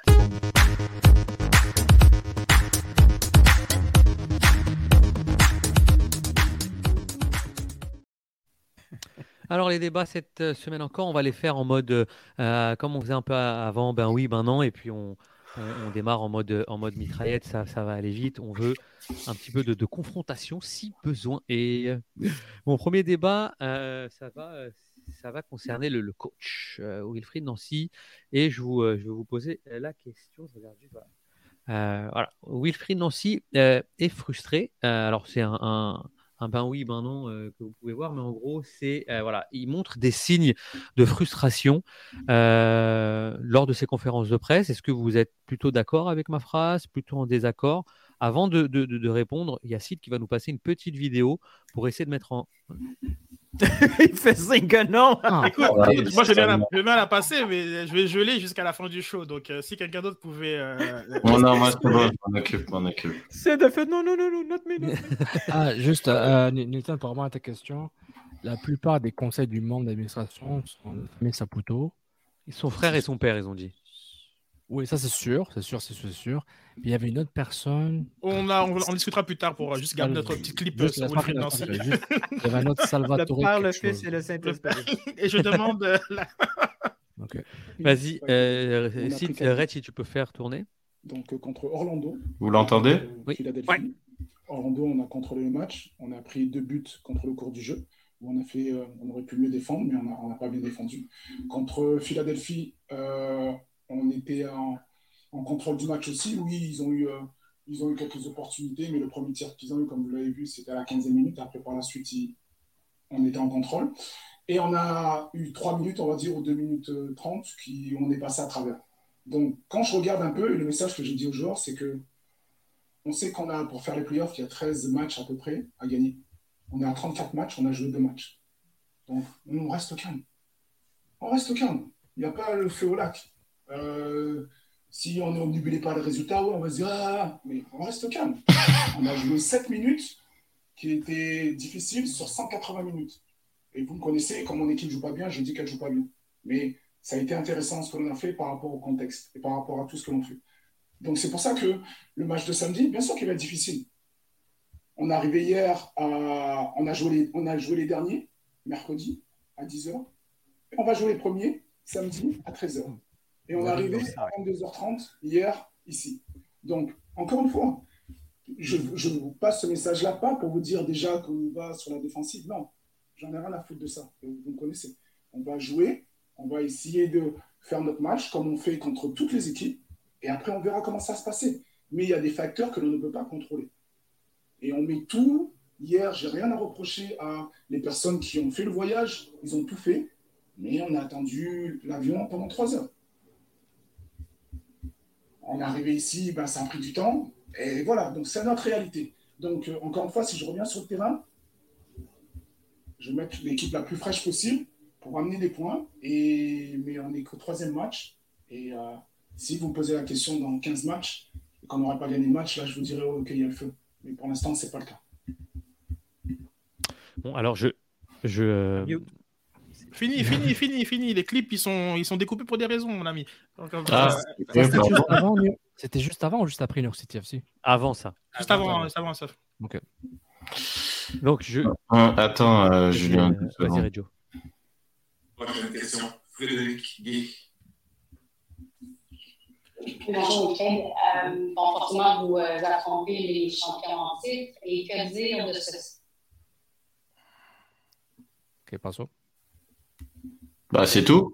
Ça s'arrête là Ouais, parce que sur Twitter, je pense que c'est 2 minutes 20 le max. Ouais, ah ouais, bon, c'est correct. Effectivement, tu as raison, mon, mon, mon Reggie. J'en ai mis un deuxième, ce qui était après Santos Laguna.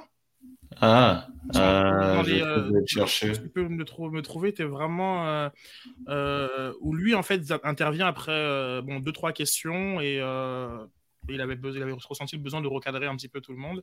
Et en attendant, merci aux 29 qui sont là euh, en direct. Euh, N'oubliez pas de liker la vidéo. Euh, merci beaucoup d'être là, 29 Patreon euh, en direct.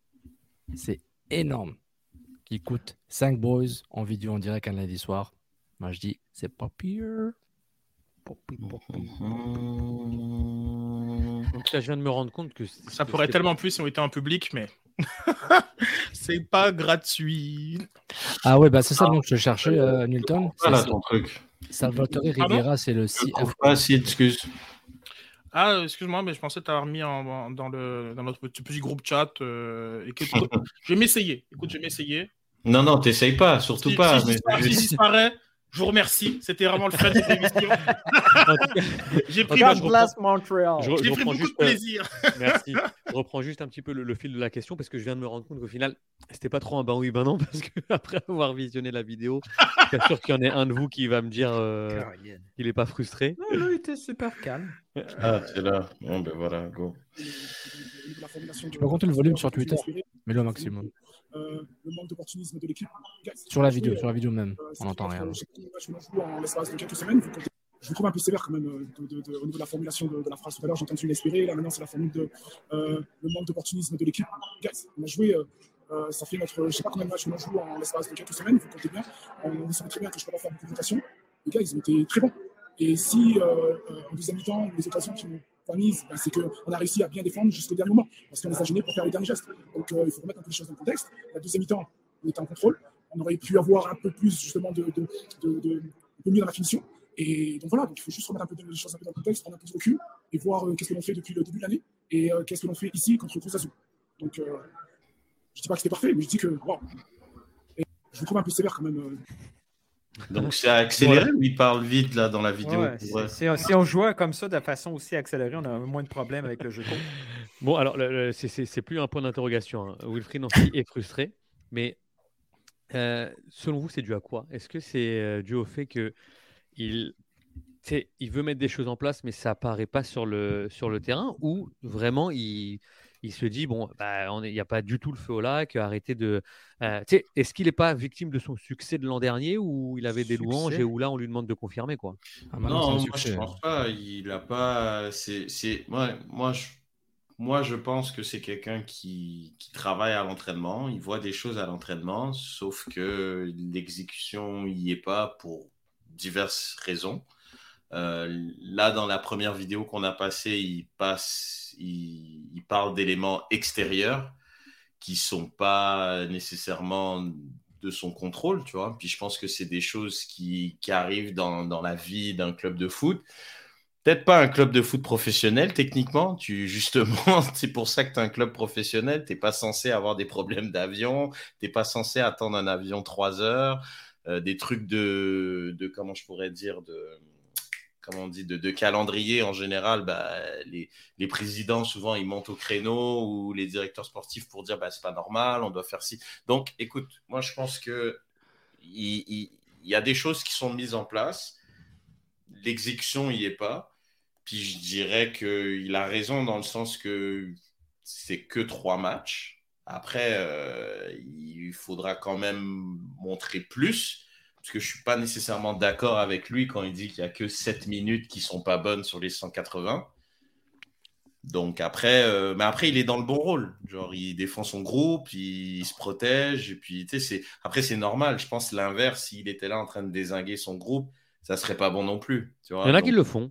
Il y en a qui le font. Est-ce que c'est une bonne tactique? Je suis pas sûr. On peut demander à Nilton qui peut parler de son compadre Mourinho quand il désingue les gens. Je crois pas que Il fait pas face à, au même niveau euh, de. de On est d'accord, mais, c'est pas toujours. Donc c'est pour ça, juste pour finir, moi je pense que c'est quand même quelqu'un qui il, a confiance dans, dans le groupe qu'il a. Il, voit des choses à l'entraînement. Puis je pense que l'exécution y est pas pour l'instant. Mais il y aura matière à s'alarmer. Il y aura le feu au lac, à mon avis très prochainement si, on, si cette équipe ne commence pas à, avoir des résultats, ne serait-ce que des matchs nuls. Parce que là, pour l'instant, euh, c'est quand même trois matchs de championnat, c'est trois défaites. Puis voilà, moi, les 7 minutes sur les 180, je ne suis pas tout à fait d'accord. Justement, genre, euh, est-ce que tu trouves que les, euh, les questions là qui, qui, ont été posées étaient légitimes ou euh, est-ce que bah tu peux aussi comprendre l'agacement de, de Wilfried parce qu'on est quand même très tôt effectivement dans la saison? Et puis, juste pour mettre un peu de, pour pas me faire l'avocat du diable, mais c'était une personne qui avait mis ça sur les réseaux. on voit aussi, alors on va pas à chaque fois remettre ce débat-là, mais toutes les équipes qui ont joué en, qui jouent en Ligue des Champions bah, ont des fiches plus ou moins inégales. Euh, New England a un match nul, une victoire, une défaite. Euh, New York City a un match nul, une victoire, une défaite aussi. C'était la victoire contre, contre euh, le CF Montréal. Seattle, je crois, a une défaite, deux défaites, une victoire, je crois. donc, est-ce qu'il a raison aussi de dire, de, de, calmer un peu les gens, quoi?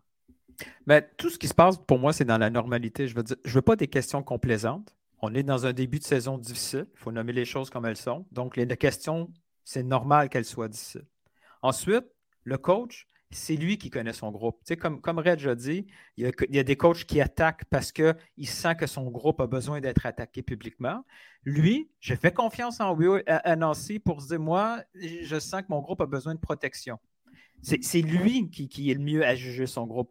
Moi, personnellement, ça, en tant que partisan, ça me dérange d'entendre euh, l'argument il faut 13 victoires pour faire les playoffs. Moi, je veux pas une équipe qui veut faire les playoffs. Mais bon, c'est pas moi qui décide des objectifs du club.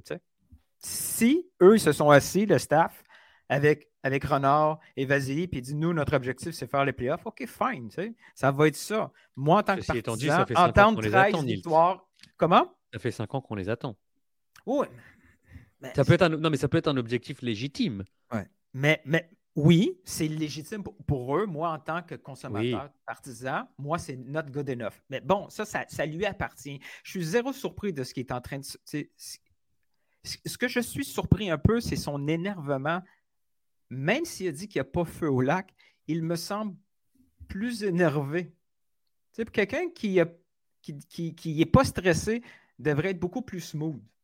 Moi, je le trouve un petit peu plus énervé que, que, prévu. Est-ce qu'il est, est, est, frustré par les blessures? Le fait qu'il met il, fait, il fait un 11 partant à chaque fois un peu par défaut parce qu'il doit cumuler la fraîcheur et la disponibilité. Puis à la fin, il se retrouve dans un match où, merde, je ne suis pas capable d'aligner un défenseur latéral gauche. Tu sais. Merde, j'ai pas d'attaquant. Tu sais. Donc, il peut être frustré dans ce sens-là pour dire oui, c'est compliqué, mais j'ai pas ce qu'il faut pour faire mieux. Mais juste, c'est, peut-être une question un peu lancée en l'air comme ça, euh, parce qu'on n'a peut-être pas les infos, mais je regarde un peu le classement, je, prends le, voisin de Toronto qui a un seul point. Est-ce qu'on est aussi, euh, est-ce que les, journalistes comme ça montent au créneau, tu penses, ou est-ce que c'est, euh, une situation montréalaise Parce que je reprends encore un petit peu, Wilfried Nancy a fait un tel travail l'an passé qui nous a donné envie d'y croire, de, de, rentrer avec lui dans cette saison-là, notamment avec la Ligue des Champions, etc. Donc, je, me demande en fait si aussitôt dans la saison, dans les autres clubs, là, euh, et je, peux, je, peux, je peux en citer euh, beaucoup, parce que euh, juste pour. non, mais pas besoin d'en citer, franchement, comme c'est parce que c'est pas trop le point finalement, comme sur sa frustration, elle est, elle est très ciblée. dans les mêmes conférences de presse, tu veux, juste mettons la question d'après, elle, va être, sur les premières minutes de, de Torkelson. Il a, il a, le sourire et puis il parle, il est très content pour lui. Alors c'est quand on parle de résultats. vraiment intéressant non plus. on c'est une frustration qui est dirigée sur euh, les questions qui lui sont adressées, euh, certains mots qui sont employés, euh, et que peut-être, et, ce qu'il perçoit comme soit des constats trop sévères et des constats qui manquent de contexte pour, pour analyser. Que généralement, dans une question, il y a parfois une forme d'analyse. En tout cas, certains se, le permettent. Et sur ces questions-là, eh ben, il, montre de, l'impatience, clairement. Euh, et c'est quelque chose qui, lorsqu'on écoute attentivement ces conférences de presse, on le perçoit euh, et même en, en, 2021. Euh, mais là, pas besoin d'écouter attentivement, et puis les extraits le montrent très bien. Là, ça se, ça se ressent tout à fait. Puis j'ai souvent dit à juste, à juste titre, et puis je pense que l'avenir, de toute façon, me donnera raison. Euh, Wilfried Nancy, c'est vraiment cette série Henry dans un autre univers. C'est cette Thierry Henry qui, qui, est juste un joueur de D2. Et sinon, c'est ça. Mais, quand Thierry Henry il est deuxième, troisième au Ballon d'Or et champion du monde, et etc., on va pas faire son CV il a le phrasé qu'il a et l'attitude qu'il a.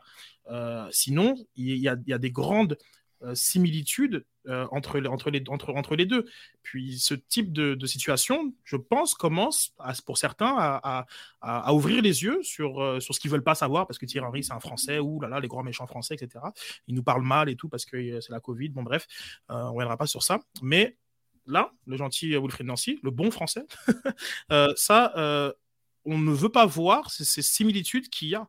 Et les questions, il y a aussi une, autre qui a été posée durant le match euh, contre New York CFC, ou sa réaction passe par rapport à la question, qui ne juge pas nécessairement euh, de, qualité. Euh, en tout cas, c'est ça, qui nous laisse comprendre dans sa façon de, de, la prendre, la question, ben, amène des réactions qui sont extrêmement similaires à celles de Thierry Henry.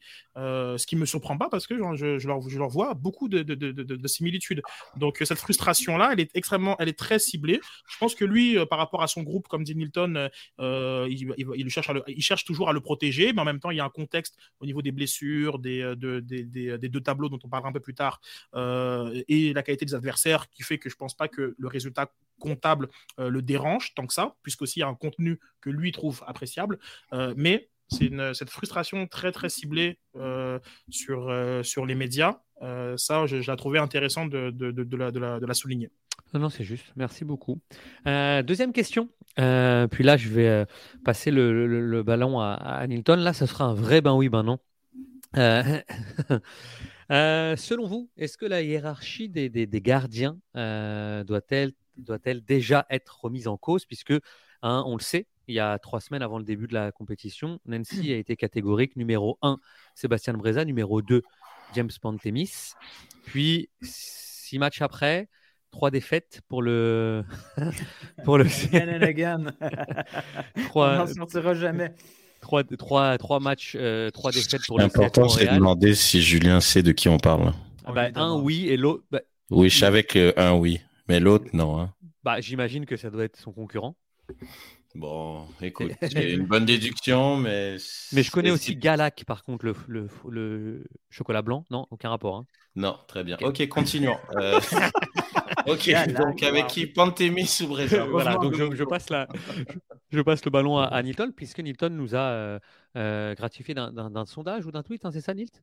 Oui, un petit sondage. Hein? Pendant le match, il faut dire que j'ai posé cette question-là pendant le match. Donc, au, au départ, il y avait beaucoup plus de Breza. Il s'est pris un but pendant le sondage. Donc, ça, ça n'a pas aidé.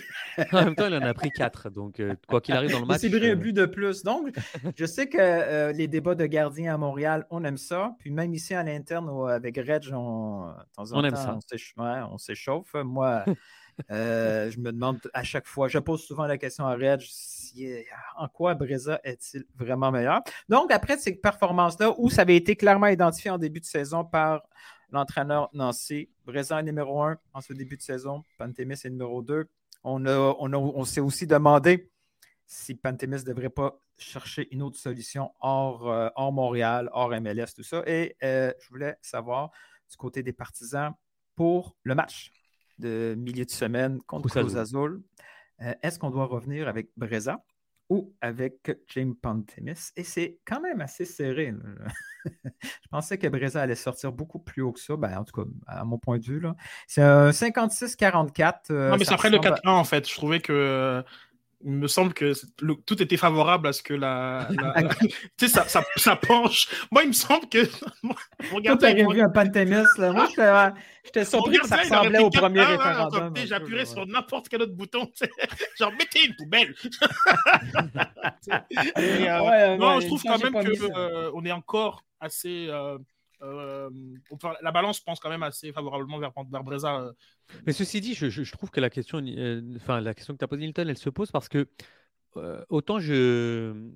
L'année dernière, je, parlais de, de James Montemis et du, fait qu'il se soit installé et que parfois il était un petit peu trop en dilettante, etc. Autant je suis, je suis, suis désolé, mais je pense que, surtout sur un match de Ligue des Champions, ça serait le bon moment pour remettre James Pantemis et juste dire à Sébastien Breza Hey, il y a quelqu'un qui est là, je te le dis, donc remets-toi dedans. Euh, et je pense que c'est le bon moment parce que on, est d'accord qu'il ne faut pas bouleverser cette, hiérarchie-là après. euh, Je te laisserai la parole, bien sûr, euh, Reg, après trois matchs. Mais je pense quand même que ce sont deux jeunes gardiens. Et souvent, quand même, j'ai vu euh, Sébastien Breza, notamment en conférence de presse, etc. Je veux bien qu'on soit, euh, que la pression, on arrive à, à- l'éjecter euh, facilement, etc. Mais le poste de gardien est quand même, euh, pour avoir fait deux entrevues d'ailleurs, que je vous invite à aller voir, de Davis, Mboka euh, et Passy et de Ryan Leslie, ce sont des postes vraiment, vraiment très, très compliqués et bien distincts dans une équipe de foot. Et euh, ils doivent eux-mêmes apporter cette sérénité-là. Je dis que si on doit donner un petit, une petite alerte là, bah autant la donner euh, sur le, match retour de Cruz Azul. Ça permet aussi à Pantémis de, de revenir un peu dans le, dans le groupe et puis de, de- de faire une concurrence saine en disant bon ben voilà, je rebats pas les cartes, mais sache Sébastien que si jamais tes performances devenaient bah, ne, ne s'amélioraient pas, bah, je repasserai sur, sur James Pantémis. Reg?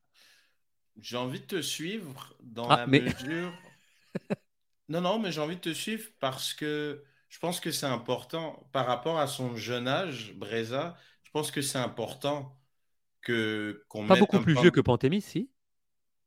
Hmm, non, mais c'est ça, mais les deux sont jeunes en fait. Oui, c'est oui, ça, mon ouais. point. Ouais. Mais euh, je pense que c'est important justement de, de lui le garder un peu euh, sur les starting blocks, tu vois. Je pense que même si Wilfried Nancy lui dit et le dit aux médias, c'est lui mon numéro un, je pense justement, il faut pas qu'il tombe dans cette complaisance et en mode je suis numéro un, c'est déjà gagné, tu vois. Je pense que tout, je pense que justement, c'est pour ça que je pense que ce que tu dis, le timing, il est intéressant de mettre Pantémis là parce que ça va être un match important. C'est un match où euh, on a besoin d'une grosse performance du gardien, de l'équipe en général. Il faut rattraper un score. Donc, c'est un match important. C'est pas juste un match comme ça. Donc, ouais, je pense que ça peut lui donner, excusez l'expression, mais ce petit coup de pied au cul pour qu'il revienne dans des meilleures dispositions. Mais le seul bémol que je vais mettre, c'est depuis le début de la saison, tu, dis, ouais, il est en conférence de presse, il est, il est, il est calme et tout ça, mais. Non, je, je, le trouvais. Non, ouais, alors je me suis peut-être mal exprimé, je le, je le trouvais au contraire, c'est trop en dilettante. Mais non, mais justement, moi, je trouve pas, je trouve que c'est sa personnalité. Ça, c'est un. Et deux, moi, je j'ai pas envie de le blâmer tant que ça. Je trouve que cette défense, un, elle change beaucoup trop, mais ça, je vais en parler un peu plus tard. Mais mais je pense qu'il y a ça aussi. Je pense que cette défense, elle change beaucoup trop. Il y a beaucoup de buts qui sont donnés. Donc, que ça soit lui le problème, c'est pas mauvais. Hein. Encore une fois, je pense que ça peut être pas mal aussi pour la dynamique, pour lui ou pour l'équipe. Mais il faut revoir les buts que le CF se prend. Non, non, c'est juste. C'est juste. Et ah. d'ailleurs, je vais passer à, à, Sofiane. Je m'interroge deux secondes sur, sur, ton, point, euh, euh, Julien, parce que j'ai l'impression que c'est une situation un peu limite perdant-perdant. Euh, bon, disons qu'ils disons sortent une mauvaise performance. tout le monde va lui tomber dessus et on va demander pourquoi bah, c'est pas Breza qui, était, qui, était, là. Mais, oh, et encore plus drôle, c'est disons qu'ils sortent une très bonne performance. Tu fais quoi à, Atlanta? Ah ben c'est Breza. Non, ah, tu demandais à Julien, pardon. non, parce que dans, donc, si, Attends, c'est intéressant ce que tu as ta réponse, euh. Hmm. Pantemi sort une très bonne performance contre Cruz hmm. Le match qui suit, Atlanta, tu reviens avec Breza ben oui. Oui, puis je remets Pantémis peut-être pour le match de Ligue des Champions. Mais oui, c'est, en fait, c'est, c'est, un, un, peu le même, c'est un peu la même pratique. Après, je, je passerai la balle à Sof, mais c'est juste. Il marmonne là, il faut que tu lui donnes la balle. Non, mais, non, mais je rebondis sur ça. On dirait qu'on parle de Alec Price de, dans trois matchs de suite. Là. c'est pas le hockey, mais les, au foot, les gardiens ne se changent pas comme ça. Quoi. C'est, y a pas, alors un binôme, c'est pas un binôme comme. Euh, c'était qui le binôme à un moment à Chelsea? C'était pas Tchèque et Courtois? En tout cas, il y avait un binôme qui marchait pas ou je sais plus quoi là, mais ça c'est rare ça. En tout cas, vas-y Julien. Non, parce que justement, en fait, prendre le... je, prends ce match de coupe là pour une bonne et simple raison, c'est que généralement, même si là on est en Ligue des Champions, mais généralement tu fais tourner dans les, dans, tu peux le faire tourner dans les matchs de coupe.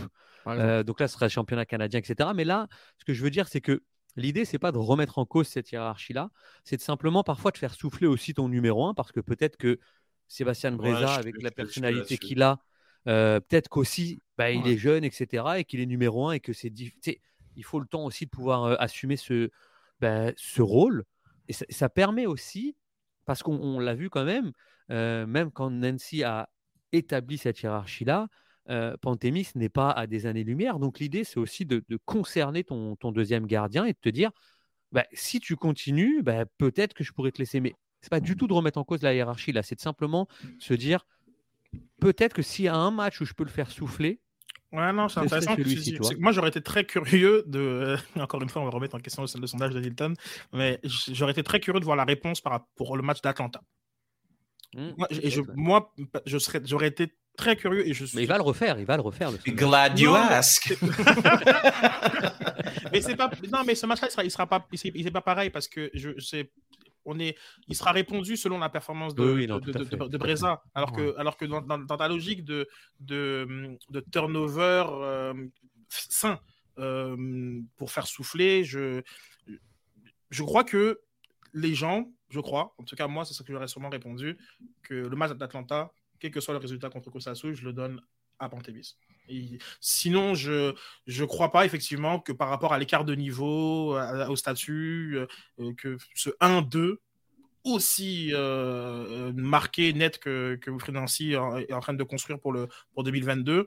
Je ne sais pas s'il se justifie tant, donc euh, je pense qu'il veut, il veut s'acheter la paix. C'est pour ça qu'il a, qu'il a fait ça dès le début aussi. Oui, non, c'est sûr, mais, mais bon, euh, tu as aussi besoin de, de, de, de faire souffler. Euh, mmh. euh, donc, un, un, match sur 5-6, c'est pas non plus scandaleux. Donc, pour moi, Atlanta, tout de suite, je sais pas, pour moi, ça aurait été, voilà, c'est toi qui sera contre Atlanta. Donc, ben, Sébastien, vas-y à fond. Enfin, je sais que tu vas toujours à fond, mais bon, tu toute façon, c'est pas contre samedi prochain. Quoi. Euh, je sais pas, j'aurais, euh, j'aurais été curieux de, de, ça. C'est intéressant. D'ailleurs, je prends euh, la balle au bon parce que euh, mon troisième ben oui, ben non, c'est est-ce que Nancy peut jouer sur les deux tableaux, c'est-à-dire Ligue des Champions et Championnat, dans cette gestion de groupe hein, dont on parle souvent dans, dans, dans, des saisons?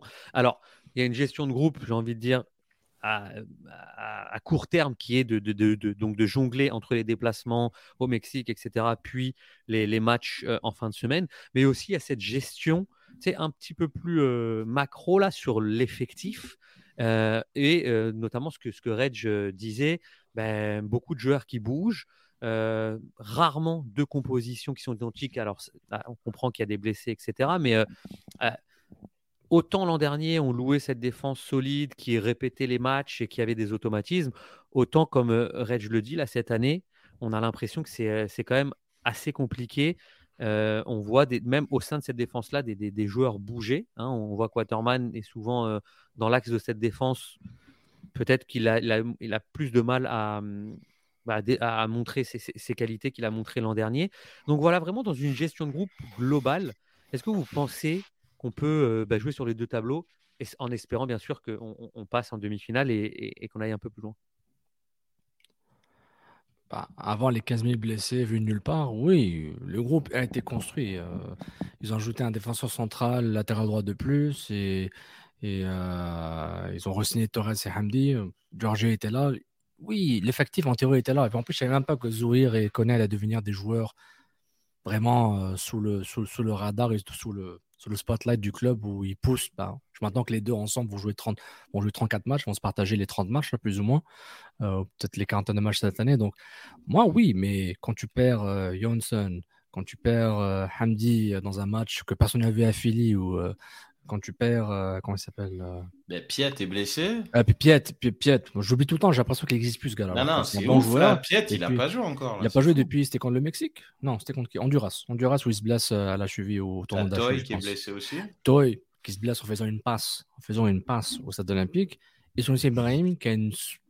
qui est malade. C'est pas le maladie chronique, parce que sinon le club l'aurait dit c'était grave.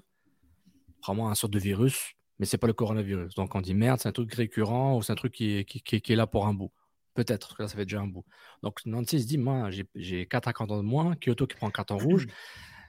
Oui, le groupe a été construit pour faire les deux. les clubs MLS maintenant n'ont pas d'excuse de ne pas être compétitifs en, Ligue des Champions parce que avec le TAM et le CAM et toutes les règles, tu peux avoir un 15, un top 15 vraiment de bonne qualité avec les académies qui produisent de très bons joueurs. Donc oui, ben oui, je pense qu'ils avaient avant toute, la pléthore de blessures qui n'avaient aucun sens euh, de, gérer les, deux compétitions. Même si Cruz Azul sont trois coches au-dessus, euh, je pense que oui. Non, mais je, dis ça aussi juste, Sofiane. Je regardais là, par curiosité, un petit peu les, effectifs. New York City, il a fait jouer, je crois, neuf joueurs identiques euh, le mercredi, enfin le mardi et le samedi. quand quand Montréal en mettait, je crois, 5 ou 6 euh, qui avait joué, qui joué les deux matchs. Mais Nancy, il le fait euh, souvent. Il, tourne souvent. Oui, mais, non, mais donc, je, parle de cette gestion de groupe. Ça, ça j'en, reviens parce qu'on en parlait aussi hors honte, je crois, avec Sid. Mais moi, je, enfin, j'en, parlais dans, dans, le space de samedi. Moi, je plaide quand même en début de saison pour répéter les, matchs. Euh, ah, mais c'est une certitude. Ah, on est d'accord. bah, moi, oui, moi, je pense que oui. La réponse, mec. Ouais, merci, merci, Mais c'est pour ça que la réponse, elle est ben non, sauf. Et c'est pour ça que la réponse, pour, pour moi, la réponse, elle est ben non. Parce que tu as, ces joueurs-là que tu devrais euh, mettre dans les, dans, dans les mêmes conditions euh, sur plusieurs matchs consécutifs en sont tout simplement physiquement incapables. Donc là, la réalité est. C'est-à-dire par les blessés, tu veux dire? Ou pas, simplement par les blessés, parce qu'il il y a une répétition des efforts euh, pour des raisons diverses euh, qui euh, est, une surcharge pour, pour les joueurs. Mais qu'est-ce qui change entre les joueurs de New York City et les joueurs de Montréal alors? Leur âge. Comme, ben, voilà, comme, comme leur âge et sur cet aspect qualité. Sur, cet aspect précis sur le fait que sur cet aspect précis ils ne sont pas physiquement au point pour jouer sur les deux tableaux. Donc pour moi la réponse, ah, la réponse elle est, elle est ben non parce que, euh, au-delà même des, blessures dont, parle à juste titre euh, Sofiane et qui aussi frustre Wilfried Nancy, euh, on a des joueurs quand tu, quand tu changes Rudy Camacho à la 45e minute environ genre, euh, à l'Azteca, c'est pas normal. Euh, c'est parce que Mais- on a un joueur qui ne peut pas Mm. euh, physiquement aller un peu plus loin. Et sur, et sur beaucoup de, de, de- de cas de ces changements-là, on, a, on, a, on doit faire tourner. Parce que Kamal Miller, qui a été sursollicité aussi avec l'équipe canadienne durant, le, durant le, la, la fin du mois de janvier, et physiquement, il, il est moins au point. Je pense pas que dans, dans, la- dans, la, dans, la, dans le logiciel de Wilfried Nancy, Waterman et Corbeau jouent autant de minutes euh, que, que, que, que ça. Donc, non, Mais moi je quoi, on pense met en pas cause, que- on met en cause une, euh, une pré-saison peut-être ou quelque chose qui. euh, Non, pas sûr comme je... Non, je ne remets pas en cause pré-saison. On répond clairement à la question des deux, des deux tableaux. Pour moi, la réponse est non. Si Oui, mais euh, tu un réponds match- clairement à la Mais- question. mais sauf qu'il y a Julien, tous les autres clubs MLS tu qui le font. Ouais, C'est mais pas- C'est pas, Julien, pas n'importe quel club MLS qui, genre, comme, qui sont présents dans cette, dans cette compétition. C'est des, on des- des clubs. c'est- Mais des Non, powerhouses mais attends, attends, attends, genre comme Jus. Est-ce qu'on peut focus qu'on la fait pas? Qu'est-ce que ça veut dire quoi? Dis-moi concrètement, ça veut dire quoi? Donc là, tu gagnes le match à Toro- à- contre Toronto fin, fin novembre et tu, et tu dis, et tu- euh, non, fin octobre et tu dis, tu dis aux gens, franchement, c'est chaud. Toronto, vas-y. Non. Non, non, non, non, non, mais sait très bien- ce qu'on fait. Soyons tu mets une playing. équipe bis, Voilà, comme- tu mets une équipe bis, bis dès le premier match et puis on a, on a Mais c'est même cette équipe truc. bis-là, par rapport au nombre de joueurs qui sont présents sur le banc, elle est même pas possible d'être faite parce que on a eu sur le cas de Santos Laguna cinq joueurs sur le banc, puisque même euh, le sixième qui était Chouanière, on a appris qu'il était, qu'il, qu'il- qu'il était euh, finalement pas là, non pardon contre Azul. Donc merci. Donc non. En tout cas, ma réponse, si toi tu me dis oui, on peut jouer sur deux tableaux, ben, très bien, comme vas-y avec, ça. Je- moi, je, moi, je pense sincèrement que non, cette équipe-là ne peut pas jouer sur les deux tableaux. Leur fiche de 0 sur, en 3 est l'indicateur clé du fait que cette équipe-là, physiquement, euh, ne va pas bien. Et le nombre de changements qui est fait à des postes sur lesquels je ne pense pas qu'on aurait aimé faire autant de changements, dont euh, notamment Castellanos, lui, qui fait le match contre des communications et qui fait le match contre Montréal. What kind of Et- club name is that? Et comme Ben, ça explique beaucoup de choses aussi. On- Il joue pas contre Cruz Azul, il joue Hein? pas à Azteca. Tu sais, je veux dire, il joue 3-4 jours avant à Mhm. New York City contre euh, la communication. Mais tu on, oublie Il y a les- beaucoup, il y a, il y a des, il, Et il y a Mialovic, pas la gestion de fatigue n'est pas la même. Tout- L'effort non, donné 100%, contre Cruz 100%, Azul mais, pour, pour ce qui pour ce qui euh, pour ce qui leur fait face, ils ne peuvent pas. C'est-à-dire que peut-être qu'effectivement, si leur premier tour, bon, ça n'aurait pas pu être contre, contre Forge, parce qu'il y, a des- il y a des règles de- dans, dans les tirages au sort, mais si leur premier tour était contre l'équipe euh, euh, hondurienne, euh, je sais pas, moi, guatémaltèque ou, ou, Santos, ou- ou haïtienne, euh, peut-être qu'effectivement, ils auraient peut-être eu plus de, plus de latitude, mais sur ce qui est présenté, hein, sur le tirage au sort qui est, qui est là, et cette équipe-là ne peut pas jouer sur les deux tableaux. Et, en- et je, je trouve quand même plutôt intéressant, en lien avec ce que les supporters exigent habituellement, que Wilfried Nancy semble prioriser la Ligue des Champions, et ce, qui- ce que, ce que beaucoup de supporters euh, apprécient, euh, en tout cas sur papier, c'est ça qu'ils affirment année après, a- année après année, et c'est une, bonne chose, parce que sinon, Mihalovic, il joue contre, contre New York et, euh, le, le premier 45 minutes. Donc s'il ne le fait pas, c'est aussi parce que Wilfried Nancy sait qu'il a, il a, il a le match de mercredi qu'il faut qu'il qu'il gère. Puis pour rebondir sur ce que tu dis, il l'a dit, Wilfried Nancy, dans sa conf de presse, il dit on a joué les derniers mercredi 22h au Mexique, alors que New York a joué mardi à New York. Donc déjà un jour de moins, donc il n'y a pas le déplacement. Et il l'a dit, ils sont arrivés la veille, genre le vendredi à hyper tard, genre l'avion avait du retard, alors que New York, eux, il a juste pris sa voiture pour aller au stade. Puis on s'entend, hein, je pense qu'on les a vus, les déplacements, ils ne voyagent, ils voyagent pas dans Qatar Airways. hein, genre. Non, mais tu sais, il faut dire ce qui c'est important, genre, c'est pas. Donc, Ah, c'est- mais c'est c'est vrai que Très c'est bien, mais très, très bien. je- j'entends son point, c'est bien à Wilfried Nancy de- de- d'avoir euh, spécifié ça. D'ailleurs, ça, euh, mais cette baisse Mais- de, de Mais forme. il pas, il a pas dit Orlando. quand on a battu euh, Santos Laguna, il n'a pas dit ah, c'est parce que le coach a eu la COVID, ils n'ont pas pu s'entraîner. Il a, il a- 100% il a d'accord. hein, non, non, mais a ça, mais ça, attends, mais- enfin, Milton, merci beaucoup. Parce que vraiment, euh, c'est toujours fascinant de voir euh, euh, Nous, les quand on gagne, c'est parce Ouais, voilà. non, mais c'est. euh, merci d'en parler parce que, euh, oui, les buts, on les a pas pris. Ah, Là, maintenant, c'est après le, en le plus. 4-1, tu les as pris les buts. Donc, euh, qu'est-ce qu'on qu'est-ce qu'on dit? Mais, Mais mais donc, c'est. Contre Orlando, juste c'est parce que le- c'est le premier match de la saison et pour moi c'est intéressant, mais il y a une baisse de régime euh, en deuxième, en deuxième mi-temps, physique, qui est, qui est nette. Bon, là, cette fois-ci, il faisait 13 heures, il faisait chaud en Floride, etc. Ah, mais il y a toujours une excuse, man. Non, ça. Non, non, non. Mais c'est- c'est- mais- Non, non, mais- mais- mais non, c'est là, je suis pas d'accord, je suis pas d'accord. C'est pas ça que- je dis. C'est vrai, c'est factuel. Par contre, ce groupe-là, en, état, il ne peut pas jouer sur les deux tableaux. C'est bien qu'il priorise le tableau Ligue des Champions. C'est des points qu'on verra si euh, euh, on regrettera. Mais en même temps, vu les adversaires qu'ils ont été là, c'est ces trois adversaires de l'Est, tu peux quasiment vais pas mettre ma main à couper parce que ça ne vaut pas vraiment pas la peine. Mais c'est des adversaires que je pense qu'on va qu'on retrouvera en série euh, du côté de, de, de la conférence. Mais donc ça veut dire que ça veut dire que ah, Eh, juste Julien, c'est je un ben oui, ben non. I think you're Ouais. asking too much for a Non, ben non, oui, ben non. C'est beaucoup là. Non, non, non, parce que Sof n'a pas oui ou parlé. Sof n'a pas parlé. Je voudrais l'entendre. Je voudrais l'entendre sur ce sujet-là parce qu'il a levé la main lui. Tu sais, c'est un mec. qui- C'est, il est, il est civilisé. Il, poli. lève la main. Je lui donne la parole. J'ai deux points. Deux points. Euh, bah, deux euh, points. j'ai un truc à dire. Après, tu peux me reposer ta question, Julien, parce que j'ai oublié. Euh, pour, euh, Non, parce qu'il y a trois questions. chercher un là-dessus. coke. Le... Pour euh, monsieur, notre ami Frédéric euh, Bacaclord, excuse-moi, je pense maintenant de famille, il a bel et bien raison. Le propriétaire de FC Communications, c'est une compagnie télécom euh, mexico-américaine qui s'appelle Alba Vision. Donc, euh, 44 chaînes de télé, 52 stations de radio, 11 journaux, 3 cinémas, une présence dans 15 pays. C'est quel pays, ça? C'est une compagnie euh, basée au Mexico mm, floridienne. Mais c'est pas le plus riche du monde. Et- mais euh, c'est Remigio Angel González González, bon, deux fois González. Lui, c'est Hamdi Hamdi, là, c'est un Égyptien du Mexique.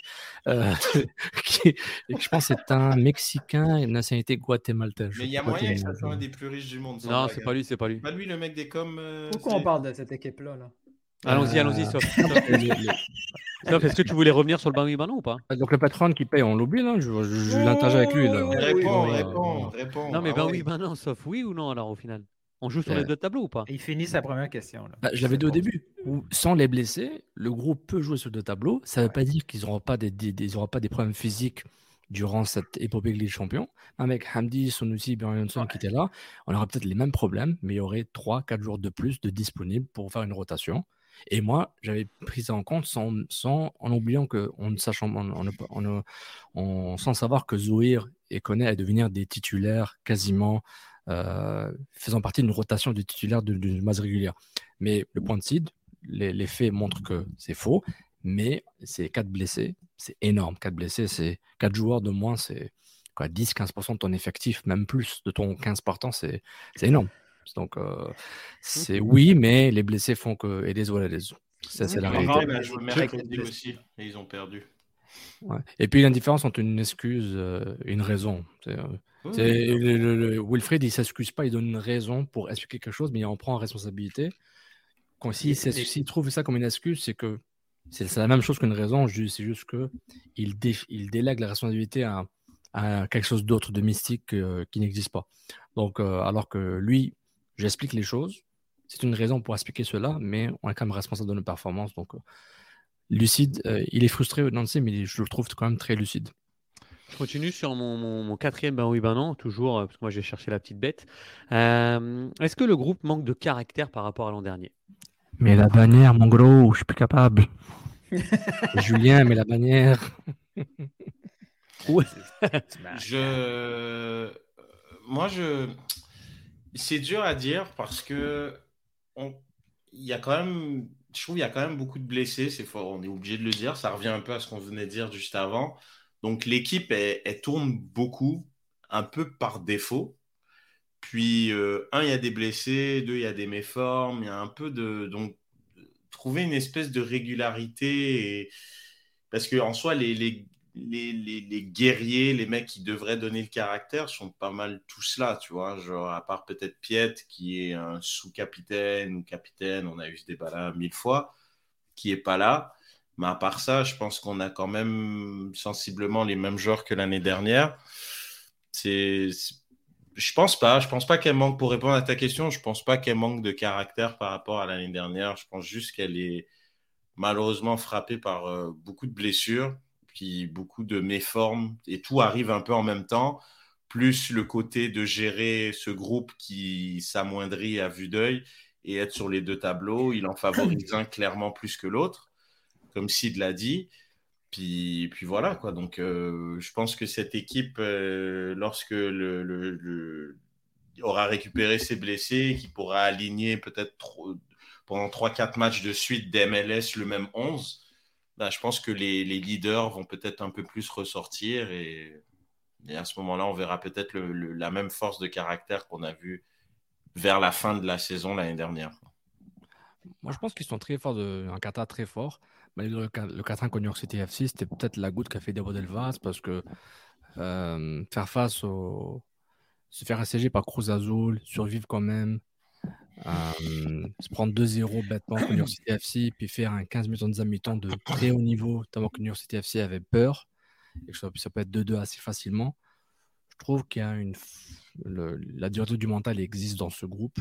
Et je trouve que, quand même, le- après le 3-1, c'était fini. Puis je pense que la fatigue physique a juste dit au mental c'est bon, le match est fini, tu peux passer à autre chose.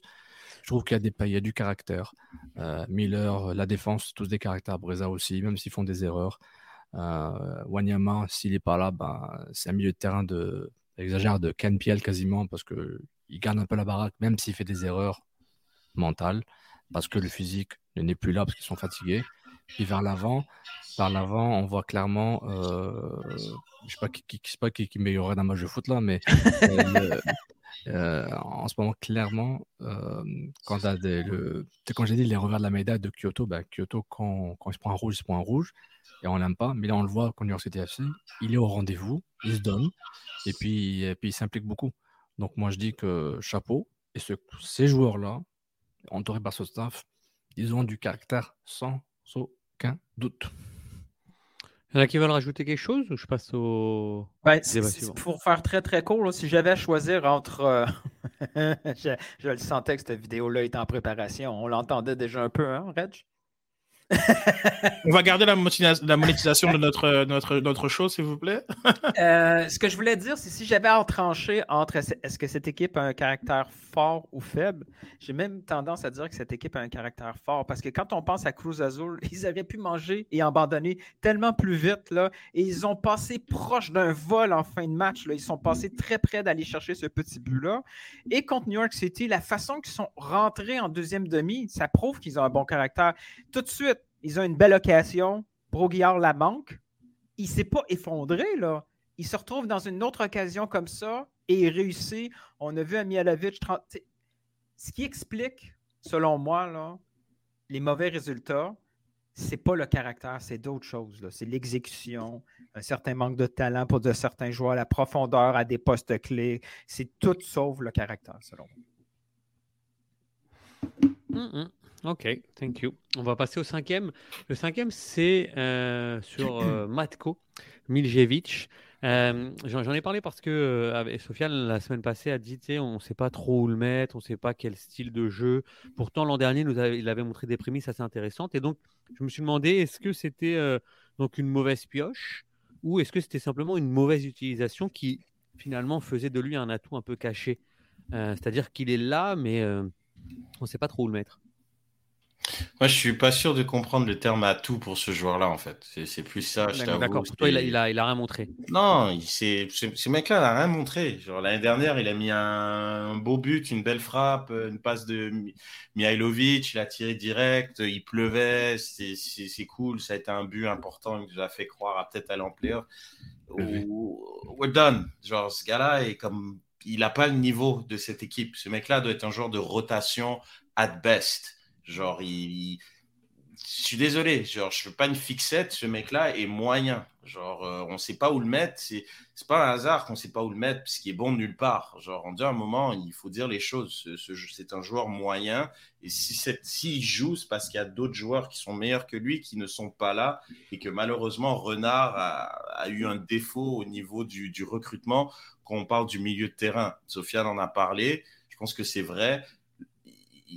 Il y a un, pas, il manque de joueurs au milieu de terrain. Je trouve que c'est une zone qu'il n'a pas nécessairement, euh, il n'a pas recruté, il n'a pas renforcé. En défense, ça s'est fait. Ça s'est fait en attaque en allant chercher un Kai Kamara pour pallier à l'absence d'un Johnson si ça, ça, perdure, qu'un qu'un Mason Toy si ça perdure. Donc tu vas chercher de l'expérience en Kai Kamara.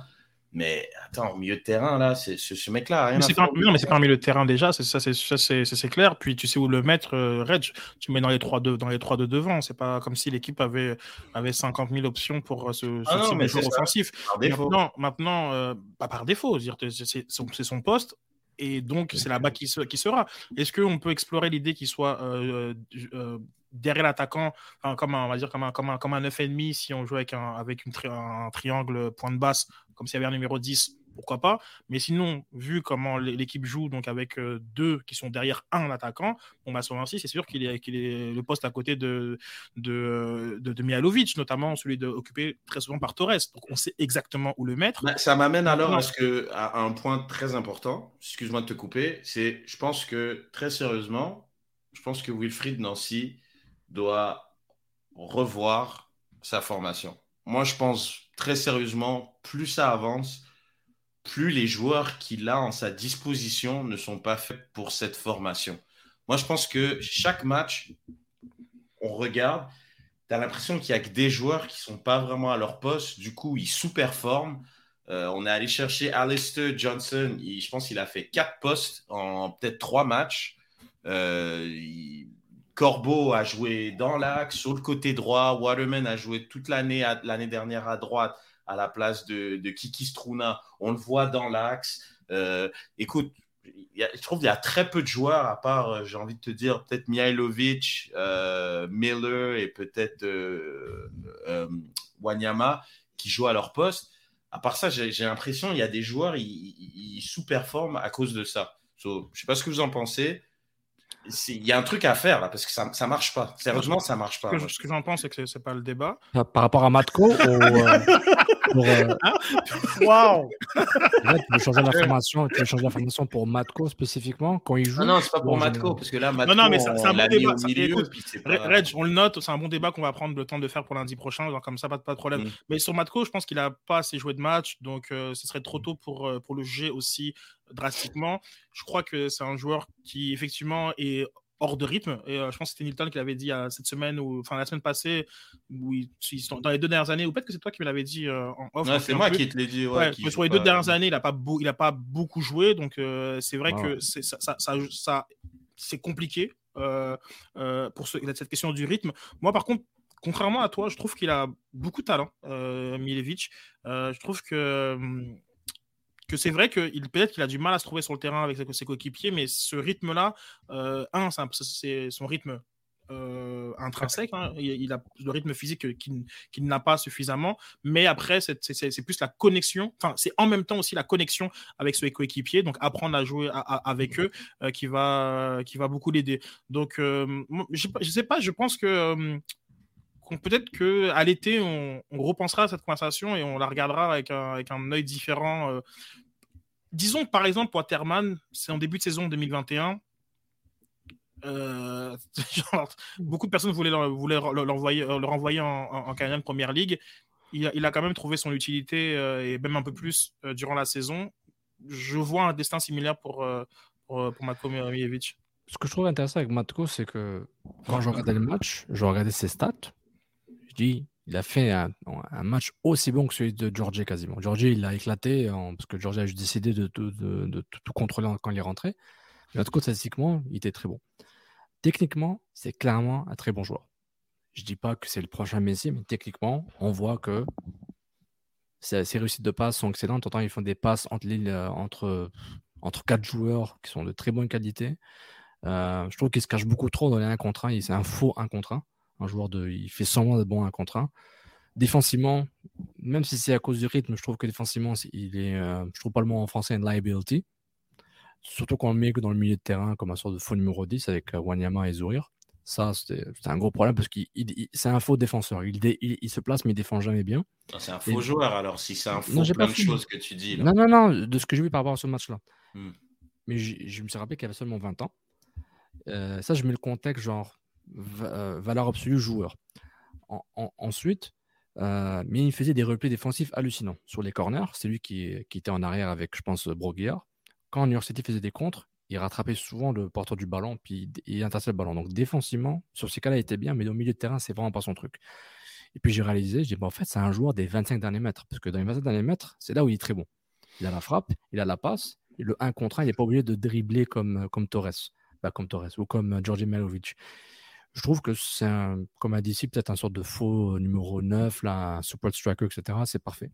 Mais il faut qu'il trouve son rythme. Puis moi, au début, j'allais donner jusqu'à la saison. Là, j'allais donner jusqu'à l'été, voir qu'est-ce qu'il vaut cet été. Ça, c'est le joueur tout seul, là, dans une, dans une équipe lambda, euh, de, lambda. Mais dans le contexte du CF Montréal, de Wilfred Nancy, je pense qu'il doit peut-être un peu en avoir marre d'avoir des joueurs, de, d'avoir des joueurs en préformation pour, pour les intégrer dans, une formation qui est assez délicate. Le 3-5-2, c'est pas nécessairement pour tout le monde. Et en plus, il faut qu'ils gagnent des matchs. Il y a des attentes par rapport à l'an dernier. Et le reste de la ligue et l'Est s'est amélioré. Moi, je trouve que ça, ça met dans une position délicate. Que ce soit un Tokashi ou un Mystère ou je sais pas quoi, c'est reste comme un projet euh, Et je trouve que ça apporte un autre facteur X que Nancy doit gérer. Et ça, c'est un problème pour le club. Entre Hamdi, on ne sait pas ce qu'il va faire cette année, mais il se. Torres, on mise sur lui, mais on sait que ce n'est pas nécessairement clair. Euh, Toy, est-ce qu'il va refaire ses buts? Mais non, il est blessé. Sunusi, est-ce qu'il va être s'améliorer? Non, il est blessé. Il y a trop de facteurs X. Et les seuls facteurs constants, pour moi, je trouve, c'est Zouir, Kone et Wanya au milieu de terrain. Et Dimilovic. Mais euh, Mitko fait partie de ces gars-là, peut-être en rotation. Et je trouve que le fait que son rôle n'est pas nécessairement clair parce qu'il est encore hors rythme, comme a dit Sideredge, je trouve que quand même il est intéressant, mais dans le contexte de Montréal maintenant, là, maintenant, c'est pas un joueur foot dans une euh, carte foot sur FIFA 23. Il est juste frustrant pour une équipe qui veut juste gagner des matchs et s'améliorer.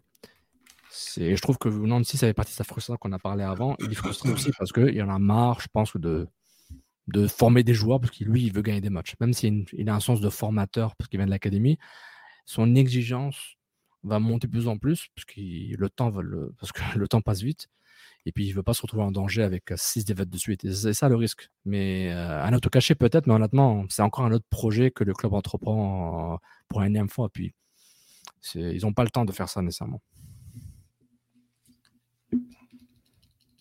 Écoute, il y a une stat que je viens de voir qui est assez impressionnante. Il a joué 82 minutes, mais il a 100% de passes réussies. J'aimerais savoir combien de passes il a fait. Mais 30. Euh, ok, comme t'es pas sur un site où il, il, monte les passes. Comme, c'est vrai que j'allais t'en parler. 30, passes, 100%, je sais que c'est des choses qui te plaisent. Puis même si on euh, pouvait aller arriver sur le côté, donc euh, c'est quelles sont les passes qu'il a fait, etc. Ok, 30 passes, 100%. 100% de réussite dans un match. non, non, mais et, je, on va pas non plus s'éterniser sur ce débat-là, mais sur le point de, de Sofiane, moi je retiens quelque chose, c'est son âge il a 20 ans. C'est vrai qu'il y a des joueurs, en fait, c'est toujours bizarre, c'est qu'il y a des joueurs que parfois on les voit vieux, d'autres on les voit jeunes, euh, d'autres on, les, on, donne, on colle des étiquettes, donc on les analyse avec. Il y a, 20 ans. Non, mais, il a un physique d'un mec. mais on oublie. non, mais tu as raison parce que tu sais, c'est un, un, joueur, euh, il fait partie de la catégorie U22 Initiative. Donc, oui, forcément, il y a 22 et moins. mais tu sais, quand tu le vois sur le terrain, il fait, c'est un vieux 20. Hein? Oui, vraiment.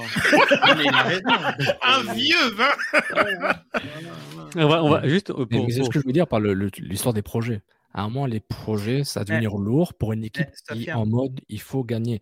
Et, et, si, et Red, c'est pourquoi je te disais, statistiquement, il était très bon dans ce match-là.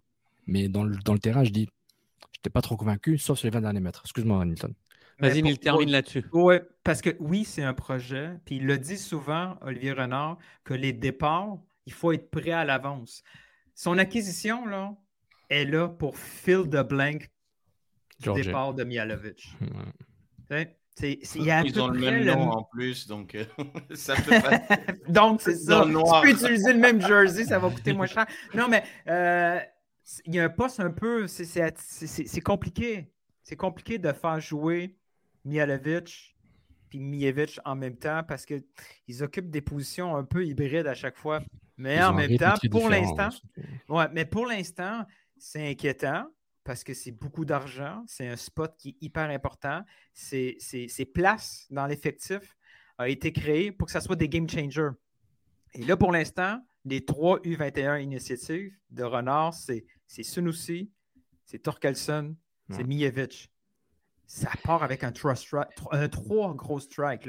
Il faut que ce soit des gars plus importants que ça. Et moi, je suis de moins frustré quand je vois, c'est pas le même, c'est pas le même rôle, le même poste, mais quand Ismaël connaît enchaînement, 3 dribbles, il fait 20 mètres en 2 secondes. Je me dis, Milevic, à un moment, tu sers à quoi? Et je dis, je sais que c'est pas nécessairement le même poste, mais à un moment donné, quand tu as des joueurs qui, qui, sont, qui ont joué leur, leur préformation à Montréal et un peu avec l'impact, fait impact, tu te dis, ben, à un moment, les joueurs comme Milevic, les euh, grands investissements, je, dis, rien à voir avec l'impact, euh, il me le connaît.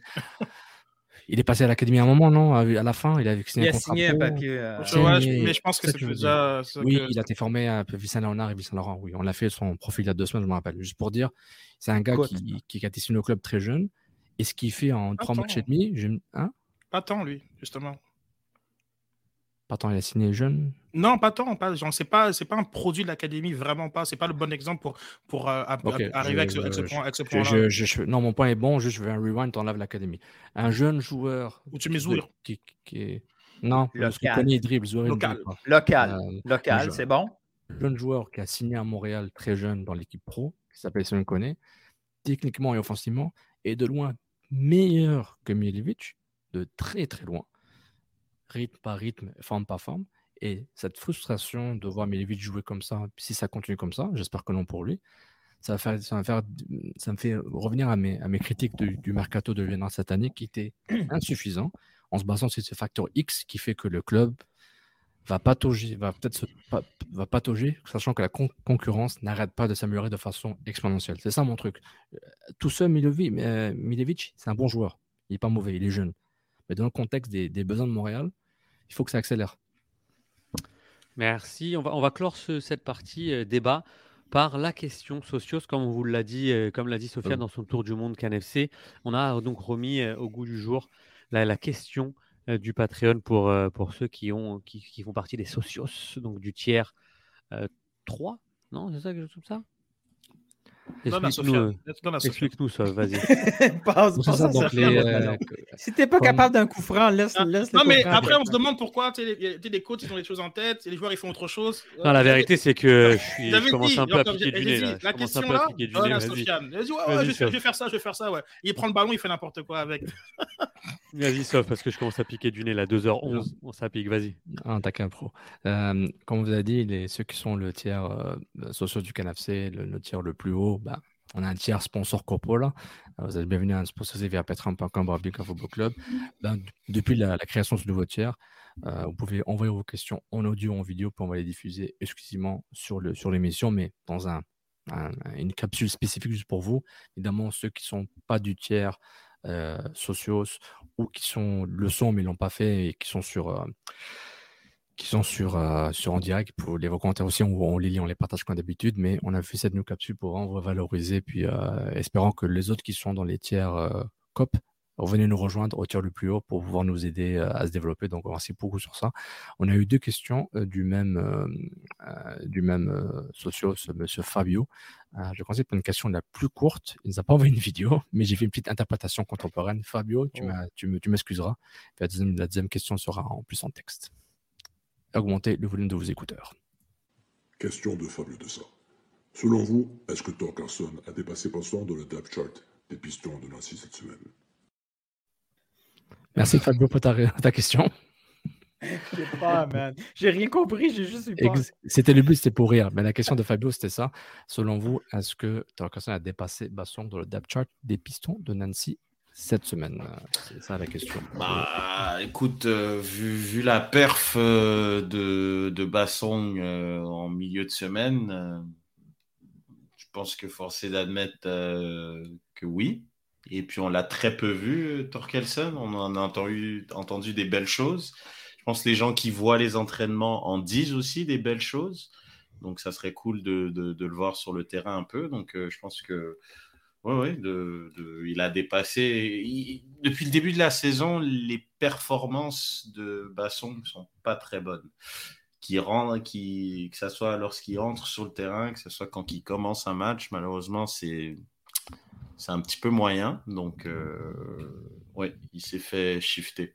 À voir si, euh, évidemment, il va être dans le 14, euh, qui va être impliqué dans le match de. C'est mardi ou mercredi Pardon? Mercredi, Euh, je pense. mercredi et euh, voir à Atlanta aussi s'il va être encore dans le groupe.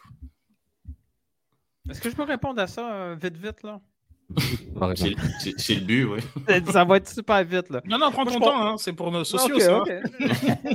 non, mais c'est parce que je comprends pas pourquoi on dit si Torkelson a dépassé Basson. Il était pas déjà devant? Je veux dire, quand tu accordes un contrat à un joueur qui gagne deux fois plus ton salaire, en principe, tu payes pas un gars deux fois plus s'il était en dessous. Là. Techniquement, non, mais après, le problème, c'est pourquoi on l'a jamais vu. Ben, il était blessé. Il était blessé, tout simplement. C'est pas faux.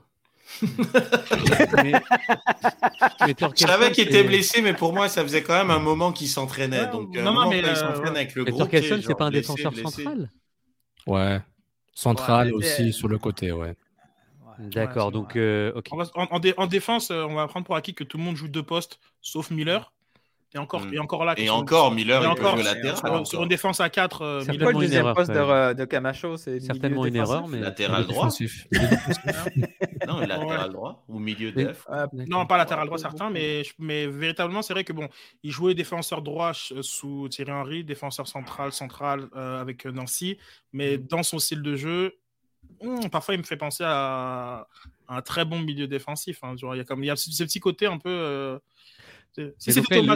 il, aurait dépassé Bassong sur le poste de piston gauche après, 45, après, 45, minutes contre New York CFC, je pense que ça en dit plus long sur euh, l'évaluation qu'on a faite de Bassong euh, à, son, à, son, à son dernier match, où je pense qu'il a été unanimement considéré comme un, un, trop de Poutine. En même temps, j'ai trouvé ça assez sévère dans le dans l'évaluation des, des, des, gens qui euh, souvent ils sont il y, a, il y a toujours une deux actions et euh, qui dès qu'elles sont ratées ça c'est terminé genre il y a une espèce de, de...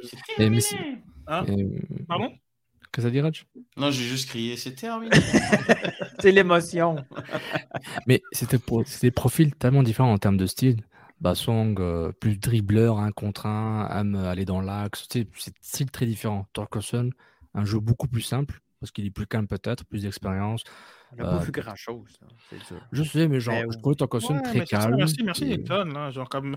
moi, j'ai l'impression que c'est vraiment contre Bassong plutôt que pour Torkelson. Et je, je, je, je comprends que Torkelson on a aussi vu là en train de tourner là sur une, zone vidéo là qui se partageait déjà je sais pas combien de mille fois euh, en train de se prendre un petit pont euh, comme il dira que c'est bon, anecdotique.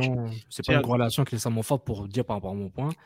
Je dis moi je dis j'ai pas dit que Torkas est meilleur que Bassong moi je dis que dans le style Bassong est beaucoup plus dans l'impact beaucoup as plus parlé d'expérience aussi. Oui mais dans, les, je, trouve que l'expérience est différente Torkas mais mais je trouve qu'il est dans son style. Il y a un style calme, posé, euh, très genre euh, très euh, boring un peu, mais efficace. Bassong, il est prêt dans beaucoup dans la prise de risque, fait beaucoup de courses parce que c'est aussi un ailier, c'est un joueur qui a plusieurs postes. C'est notre nouveau là. Donc, donc déjà, c'est quoi son vrai poste, c'est quoi sa vraie identité? Il est encore en formation quasiment. Il vient de sortir de, de l'équipe réserve en Belgique et à Lille. Je trouve que c'est juste que c'est des styles tellement différents. Et il se peut que Torkelsen finisse comme défense centrale, donc je sais pas. Mais, pour le, je réponds au point de, de Nilton. Moi, je suis d'accord avec, euh, avec toi sur le fait qu'on n'a pas vu grand-chose de Torkelson. Et je reste dans l'idée que cette question-là, euh, qui est très bonne hein, Fabio, hein, c'est pas, pas contre toi, euh, cette question-là est plus contre Bassong que pour Torkelson. Et je comprends pourquoi elle serait contre Bassong, parce que sa performance a été mal perçue à l'avant-dernier match. Donc je peux comprendre qu'on pense comme ça. Maintenant, Torkelson, comme j'ai hâte d'en voir un peu plus, je trouve que c'est drôle parce que ça, me fait penser un petit peu à, à Corbeau. Je pense, euh, qui peut dire que si Corbeau était bon, pas bon euh, il, est, il est sur le neutre. Il a été sonné, par exemple. Quand hein? il est rentré dans le talon, euh, il a été sonné. mais tu sais, pour moi, pour moi il, est sur, il est sur le neutre, mais dépendamment, par exemple, comme juste après le match de Waterman contre New York CFC, tu vas, demander, tu vas poser la question aux gens, forcément, tu vas dire, ouais, Corbeau, c'est mieux que Waterman. Mais oui, mais non, en tout cas, pour moi, ton évaluation, elle est plus contre Waterman, qui n'a pas eu une bonne performance, que pour Corbeau. Et je vois un peu le même parallèle avec, euh, avec, euh, avec, avec, Basson et, et Torkelson. Merci. Merci beaucoup à cette, euh, cette question, numéro 2 de Fabio, qui disait Est-ce que c'est pas normal de s'être fait autant défoncer dans ce début de saison? Et pour mettre un peu plus de contexte à sa question, j'ai pas mis toute la question parce que c'est très long, mais il disait qu'on a, on a joué contre des clubs mexicains de haut niveau, on a joué contre, contre des demi-finalistes, euh, de de l'Est avec Philadelphie, contre une équipe qui a, fini 3-4 rangs devant nous, euh, comme Orlando, le joueur en titre MLS. Il se dit, ben, est-ce que c'est pas si grave que ça, sachant qu'il ajoute à la fin Mr. Fabio.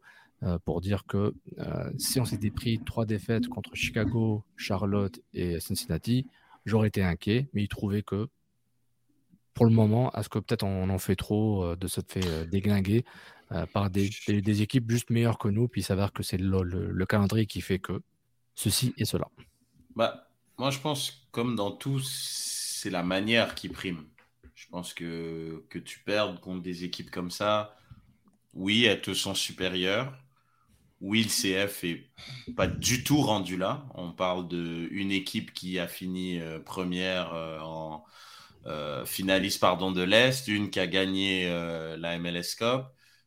tu joues contre des équipes de la Liga Amex qui te sont supérieures. Donc, mais je pense que c'est plus la manière. C'est de, je vais analyser le but plus tard pour les privilégiés qui pourront le voir, mais je veux dire, le, but de Carlins à 7 minutes, tu, vois le placement, c'est il n'y a, pas d'équipe supérieure. Là, là c'est, tu ne peux pas te placer comme ça euh, au bout de 7 minutes de jeu. Tu ne peux pas être complètement désorganisé. Tu peux pas... Je pense qu'il y a beaucoup de choses, comme Sid en a parlé contre Orlando. Tu ne peux pas baisser de niveau euh, euh, au bout de, je sais pas, de, peu importe le nombre de temps. C'est, plus ça mon problème, moi. Oui, les équipes sont, te sont supérieures, mais il y a aussi une manière de perdre. Puis je trouve que c'est un peu moyen. Est-ce qu'il y a le feu au lac, comme a dit euh, Wilfried? Est-ce qu'il n'y a pas le feu au lac? Peut-être pas, mais forcé d'admettre que c'est décevant et je suis pas d'accord avec Fabio pour dire que c'est normal de s'être fait défoncer parce que ces, équipes-là, je pense c'est la manière dont on s'est fait défoncer qui est peut-être plus décevante. Je suis pas d'accord avec lui là, pour en termes de macro vision macro, je, rejoins que c'est peut-être pas si logique que ça, mais ça aurait été pire de faire ça contre trois, trois tes autres compères qui sont dans, le même classement, dans le même bas que toi. Mais oui, je vois ton point, Red. mais dans le big picture, je suis pas en désaccord, mais c'est un bon débat. Merci Fabio pour tes questions. Mettre un pas comme avec un au club Kung Football Club pour être en direct avec nous. Le tir le plus bas vous donne accès en direct, en exclusivité, puis les commentaires et tout autre contenu exclusif qu'on ferait sur Patreon ou en primeur. Et le tiers le plus haut, euh, les socios, vous avez accès à qu'on lise votre, euh, votre question dans un segment euh, spécialisé juste pour ça en format texte si vous vous envoyez pas une audio ou une vidéo. Ben, merci encore une fois. Merci beaucoup. On va passer une dernière pub et revenir pour le dernier segment de l'émission.